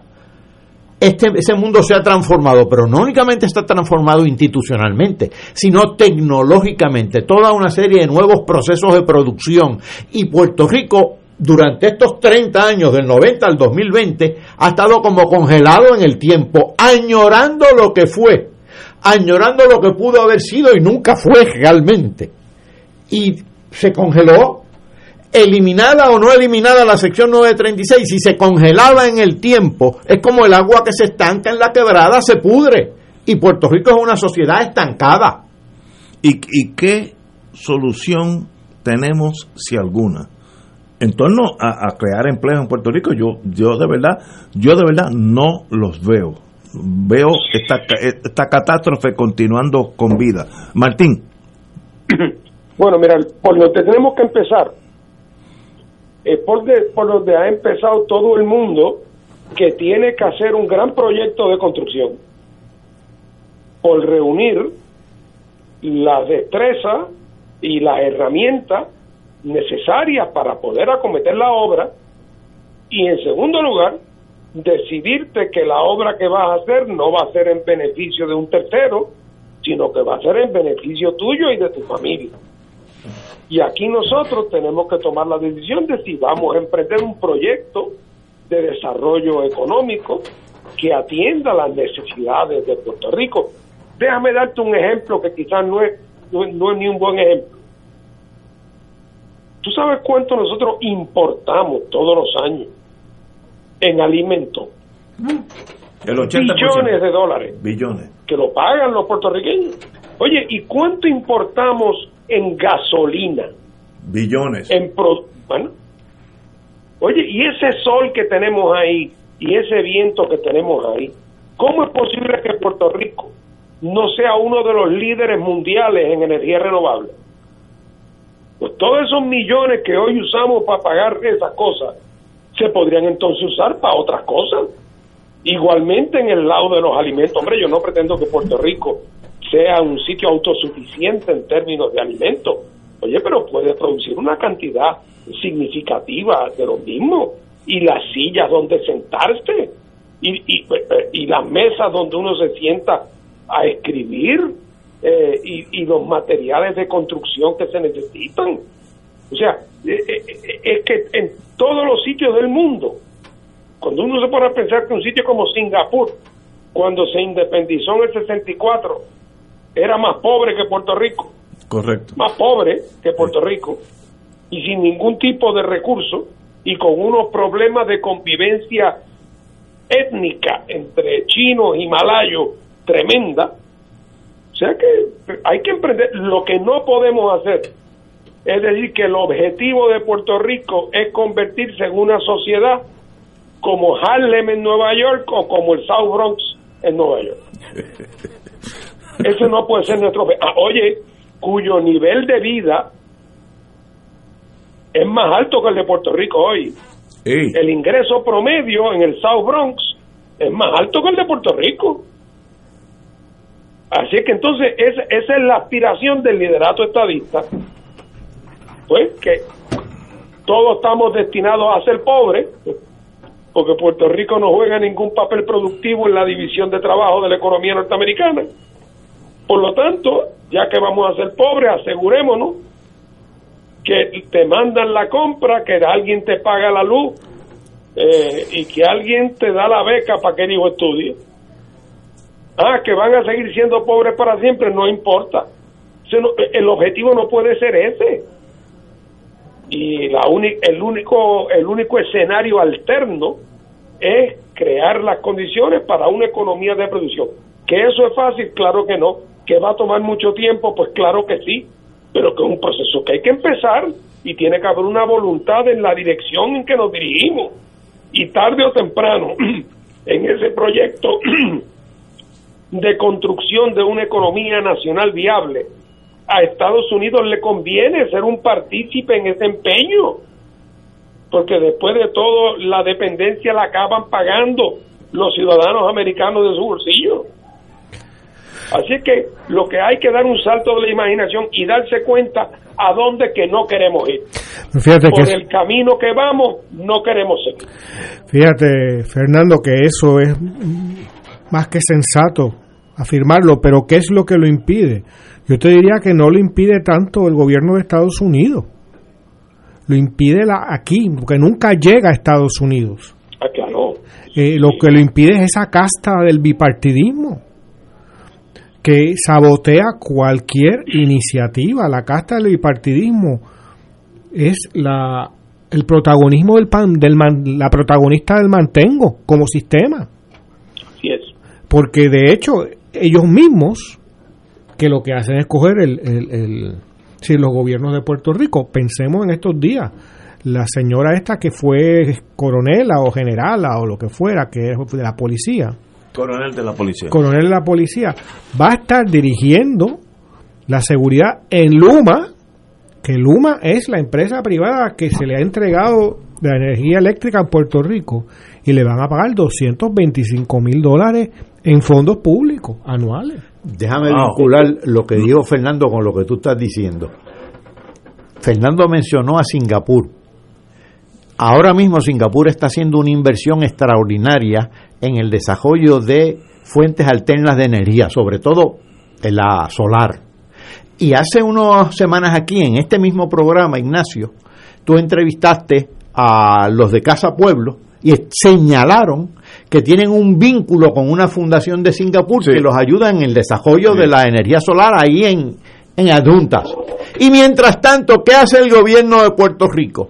Enredado en un contrato leonino con Luma que nos va a atrasar en la búsqueda de fuentes alternas de energía y en el desarrollo de la, de, de la, de la energía solar que se cae de la mata, que es fundamental para Puerto Rico. Así que realmente es esa casta lo que está impidiendo Claro. esto. El impedimento se llama Partido Popular Democrático y Partido Nuevo Progresista, junto a sus satélites, que son los medios de comunicación, los ciertos eh, eh, grupos empresariales y profesionales. Pero Ese- no- esos son los obstaculizadores del futuro de Puerto Rico. Martín. Nota al calce para nuestros oyentes sobre el tema de, Lu- del- de Luma. Luma no va a poner ni un centavo. O sea, esto no es que esto no es que Luma dice que va a hacer una inversión y que nosotros creemos que ese no es el camino porque las ganancias van a ser mucho. No, no, no, no. Es que esto es un negocio donde Luma no pone un solo centavo. Eh, así es que eh, no, no- nos hemos dado ya con la misma piedra demasiado veces eh, y no hay ninguna voluntad de, de- de cambiar la, la orientación ni la dirección que llevamos Eh, y no cabe duda aunque digo no- digo yo no quiero eximir a Estados Unidos de responsabilidad tampoco porque nosotros no somos una colonia del PNP ni del Partido Popular, somos una colonia de los Estados Unidos. Eso por descontado, pero, pero Claro, hay un pero elemento local muy poderoso. Si hubiera en Puerto Rico de parte de la- del liderato político, una voluntad, mira, aun- o sea, si los estadistas fueran de verdad estadistas, y si los que creen en la llamada libre asociación realmente creyeran en ella, creyeran realmente que es posible e indispensable un pacto que no puede ser y, y creyeran en eso de verdad, darían la batalla y se darían cuenta de cuáles son los caminos que realmente están disponibles. Y si tuvieran de buena fe, acabarían todos empujando el carretón de la independencia. Pero lo que pasa es que no hay ninguna buena fe en eso, porque su única vocación es permanecer, eh, a- eh, permanecer pegados a la ubre. Eh, ¿Por qué? Porque ese sistema es el sistema que del cual se han lucrado y se siguen lucrando. Pero, pero esa es la, esa élite, esa casta, como dice Lalo, y en eso ustedes tienen razón. Pero el problema es que hoy en día no hay nadie que pueda, digo, nadie con, con sinceridad en su corazón, que pueda decir, este sistema está funcionando, porque ni las calles están funcionando. Yo nací en el 1942, Puerto Rico pobre, y las calles estaban, las calles estaban mejores que hoy. Así que nadie puede decir, no cambies nada porque todo está bien. No, no cambies nada, aunque todo está mal, déjalo como está. Eso no suena lógico. Eh, el pueblo está buscando otras alternativas que la vimos en estas elecciones. Esto, esto es como una explosión de un volcán. Se va generando... está empezando a tantear, el país está empezando a tantear. Vamos a ver. Están buscando otras opciones. Y hay un elemento que todos, que aquí tenemos memoria, todos podemos recordar. En este edificio había un hospital. Aquí había una tienda de discos. Sí. Más allá era una mueblería. correcto. Esto era el restaurante tal. Sí. Eh, yo fui al viejo San Juan por primera vez en muchos meses este sábado pasado. Y yo pasé por ahí porque trabajé allí por años y con, constantemente. Y me quedé en shock. Es otro- otro- Han desaparecido un número increíble de negocios. ¿No? Se entiende, pandemia y tal, pero ya antes desaparecieron. Y entonces, eh, el mundo que, por ejemplo, conocen mis hijos no es el que yo conocí cuando yo tenía su edad. Es un mundo muchísimo con más po- pobre, con menos oportunidades. Lo, lo que lo compensa el mundo de ellos es las pantallas de los, televi- de los teléfonos Sí, que se- que les da la ilusión de conexión con el mundo. Bueno, ilusión no, les da una conexión con ciertas prácticas, ¿no? Y que están accesibles internacionalmente, que puede ser un juego, que puede ser información, que puede ser música, o puede ser basura también, como es el caso de mucha gente. Eh, pero aparte de eso, lo que nosotros tenemos es un país que la mirada, sobre todo cuando uno sale y regresa, es de ver un país extraordinariamente pobre. Aquí no hay una casa bien pintada. En, en- en- en la mayor parte de... o sea, para encontrar eso es que hay que rebuscar. No estamos hablando de los barrios riquísimos, ¿no? Pero en el Puerto Rico de clase media no hay una casa bien pintada en el día de hoy. Ciertamente lo que uno ve es un país que se desdibuja física, institucional y culturalmente. Se nos está desdibujando ¿Y al qué? frente. Y, y digo, yo estoy totalmente de acuerdo con ustedes. El problema es, ¿qué opciones tenemos? Bueno, la opción del tanteo ese que decía Fernando, Eh, que se afiance y que esa gente, es decir, Victoria Ciudadana, el PIB, eh, que no defrauden ahora, que los que fueron electos no sean más de lo mismo, Buen punto. porque esa, el- eh, eh, ahí está la vara 10 veces más alta que para un representante o un senador del PNP-PPD. ¿No? Este, si esos representantes se vuelven en payasos, se vuelven en incompetentes, se vuelven en corruptos o en aprovechados, ahí sí que Puerto Rico no tiene esperanza. Bueno, eh, lo que está pasando, y yo creo que yo- eh, mi vida personal es un caso perfecto de eso, es la emigración de la juventud. Yo tengo cuatro hijos, New Hampshire, Massachusetts, Virginia y Texas. Emigración económica. Sí, pero acuérdate pero, que- pero que no, no hay opción. Irse de Puerto Rico para la inmensa mayoría de los puertorriqueños es un exilio. No, no, lo es. Es Y- doloroso, y es claro, traumático. Pero tú estás hablando, amor, de tus hijos que sabían inglés, que Sí, sí. estudiaron esto y ya. Pero con todo y eso. Pero hay eso, muchísima gente. Que es, eh, como dice Francia, para nosotros, Sí, es otro país. Exactamente. Y el y el y el eh, la cuota de miseria Sí. personal, cultural, económica que eso representa es una generación completa. Es que estoy de acuerdo contigo. Mira, emigrar, en el caso mío, era angliparlante, no tenía problema, etcétera, etcétera, etcétera. Pero emigrar no es fácil. Yo caigo en New Hampshire, cuando todavía había veleros y los, los aviones eran más bien dirigibles. Yo nunca vi a nadie que hablaba español, nunca en dos años, nunca vi nadie hablar español. Yo me sentía extraño, la comida es diferente, ni hablar del invierno, que eso le zumba la manigueta. Cuando yo había oía a alguien de un acento raro, eran los los eh, Portugueses. Fre- no, no, los French Canadians que bajaban de de, de New Hampshire, Quebecois. de los quebecois. Eh, y no es fácil la adaptación porque tú tienes que cambiar tu forma de ser, hasta cómo piensas. Y eres marginado. Y, y eres marginado porque no eres de ellos. Claro. Eh, eh, digo, esa es la verdad. Aún en las mejores condiciones, emigrar es difícil. Y si no, si no tienes educación y no tienes dominio de inglés, es extremadamente difícil. Pero- Esa es la vida. Lo que pasa es que aquí se ve la inmigración como irse a un barrio puertorriqueño en. Kissimmee a montarse un 4x4 lo- un sábado en una caravana. Y eso, Eso no es eso es mover la pobreza de un barrio de un municipio de Puerto Rico a un barrio Mira. del municipio de Kissimmee. Un, un, un amigo mío, yo hace, hace unos años estaba en el aeropuerto de, de Orlando, de paso de Kissimmee, venía de Texas, paraba en Orlando, y la gente que, los muchachos que atienden los aviones, cuando llegan los que los limpian y las cosas, ese mantenimiento eran puertorriqueños, ellos llegaron antes que llegara el vuelo, que estaba atrasado, y yo empecé a hablar con ellos, y me dijeron la verdad de la vida de ellos. Tenían que trabajar como nunca habían trabajado en Puerto Rico. Hice dos trabajos, no, no es uno, dos.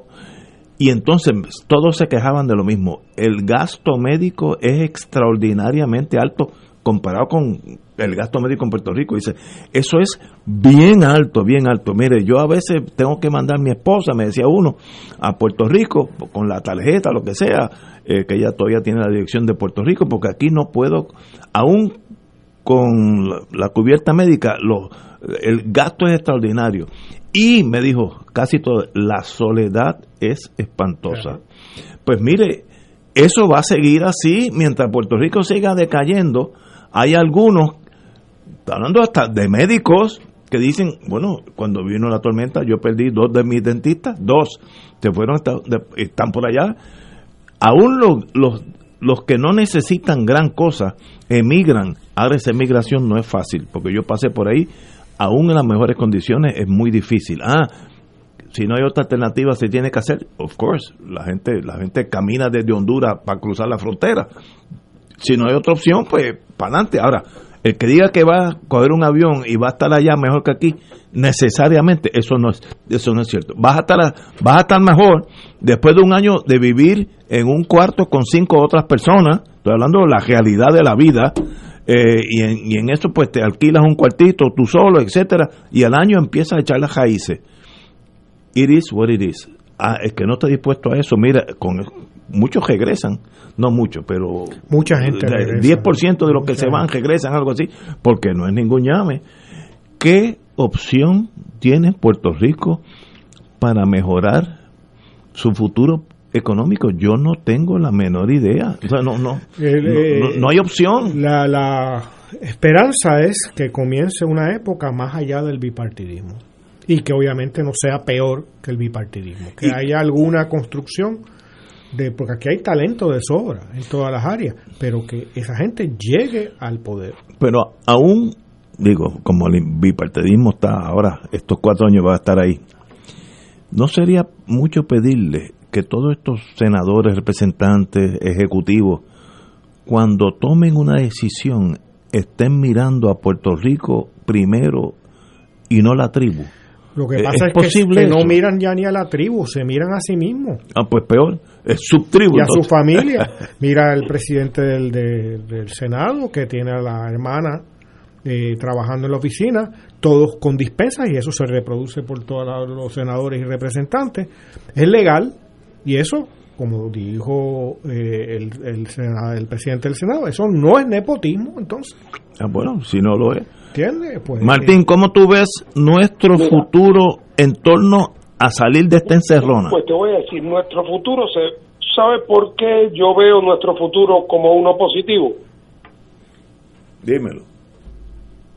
Porque hemos llegado al punto que es el punto donde cuentan los que saben que una mañana el que se ha dedicado a beber a, a la bebida una mañana se lo han dicho pero no sé no no no no aprende por cabeza ajena y una mañana amanece en una cuneta lleno de basura y se pregunta Dios mío cómo yo he llegado aquí y se da cuenta que si sigue así se va a morir que tiene que cambiar su vida, que no tiene alternativa. Ha llegado al punto donde ya tiene que resolver y conciliar las contradicciones en su vida. Y nosotros como sociedad estamos llegando a ese punto. Esa explosión de, protesta política del verano del 19 y de las elecciones de este año, esa reducción en la participación de los partidos eh, de los partidos del bipartidismo, el colapso operativo del gobierno de Puerto Rico, todas esas son señales de, de una disfuncionalidad que no puede ser por definición eterna. Eh, en algún momento el que se cae de un precipicio, en algún momento da contra el piso. No hay precipicio eterno. Y nosotros estamos cerca de eso. Pero el otro lado de la moneda es el siguiente, que es también parte de la ecuación, que es que esa contradicción no es solamente aquí, es que esa contradicción es en la relación con los Estados Unidos. Pero no estamos en un tribunal de quiebra donde el país debe 150 mil millones de pesos. No a los puertorriqueños, se los deben unos acreedores americanos. No estamos en una situación donde el, el Congreso de Estados Unidos ha tenido, entre comillas, que crear una legislación especial para tomar el control de las finanzas públicas de Puerto Rico, porque Puerto Rico estaba hundiéndose eh, en la en, en la eh, en la pobreza y, y, en la bancarrota. Y ahora el tema de Puerto Rico, por lo tanto, en algún momento va a tener ya no meramente una manifestación eh, eh, económica o una manifestación jurídica, va a tener una manifestación política esa contradicción y se va a manifestar en el seno mismo del poder norteamericano en el Congreso de los Estados Unidos. Tiene 10 maneras de llegar ahí. Estamos más cerca de lo que estábamos. Proyectos de ley que se presentan, comités que se ven obligados a tratar el tema. Es más, hasta el asunto de Washington DC y su y su proyecto de estabilidad que tiene el apoyo del Partido Demócrata por razones obvias servirá como un elemento que obligará a atender el tema de Puerto Rico. Hombre, no a concederle la estabilidad, pero precisamente a reflejar la diferencia entre los problemas. Aquí la capacidad y el gran reto de todos nosotros, los que realmente creemos en enderezar el rumbo, es en aprovechar esta coyuntura favorable para que sea el comienzo de levantarse de la de la eh, del piso y decir no podemos seguir viviendo así tenemos que reclamar un proceso descolonizador y tenemos que asegurarnos que esa contradicción también afecte a los Estados Unidos. Porque en última instancia si lo dejamos en manos de la, de, la- de lo que del bipartidismo de aquí es, ellos buscarán la manera de tratar de que las aguas vuelvan a su nivel. Sí, sí, nosotros estamos obligados a que, a que, a que ese nivel se sobrepase y que el Congreso emprenda un proceso que obligue a ese bipartidismo local a asumir posiciones serias como nunca han hecho. Tenemos que irnos. Oye, una Lalo. cosita antes de irnos. Que, que- 30 segundos. Sí, que le pidas a tus amigos populares con los que almuerzas y eso, que nos manden de regalo unas gorritas de Melaga, ¿no? De Make Estado Libre Asociado Great Again, para que las usemos aquí en el programa. Mira, lo voy a hacer. Eh, señores, favor. tenemos que irnos. Martín, como siempre, muchas gracias. Lalo el profesor, muy buenas tardes, amigos.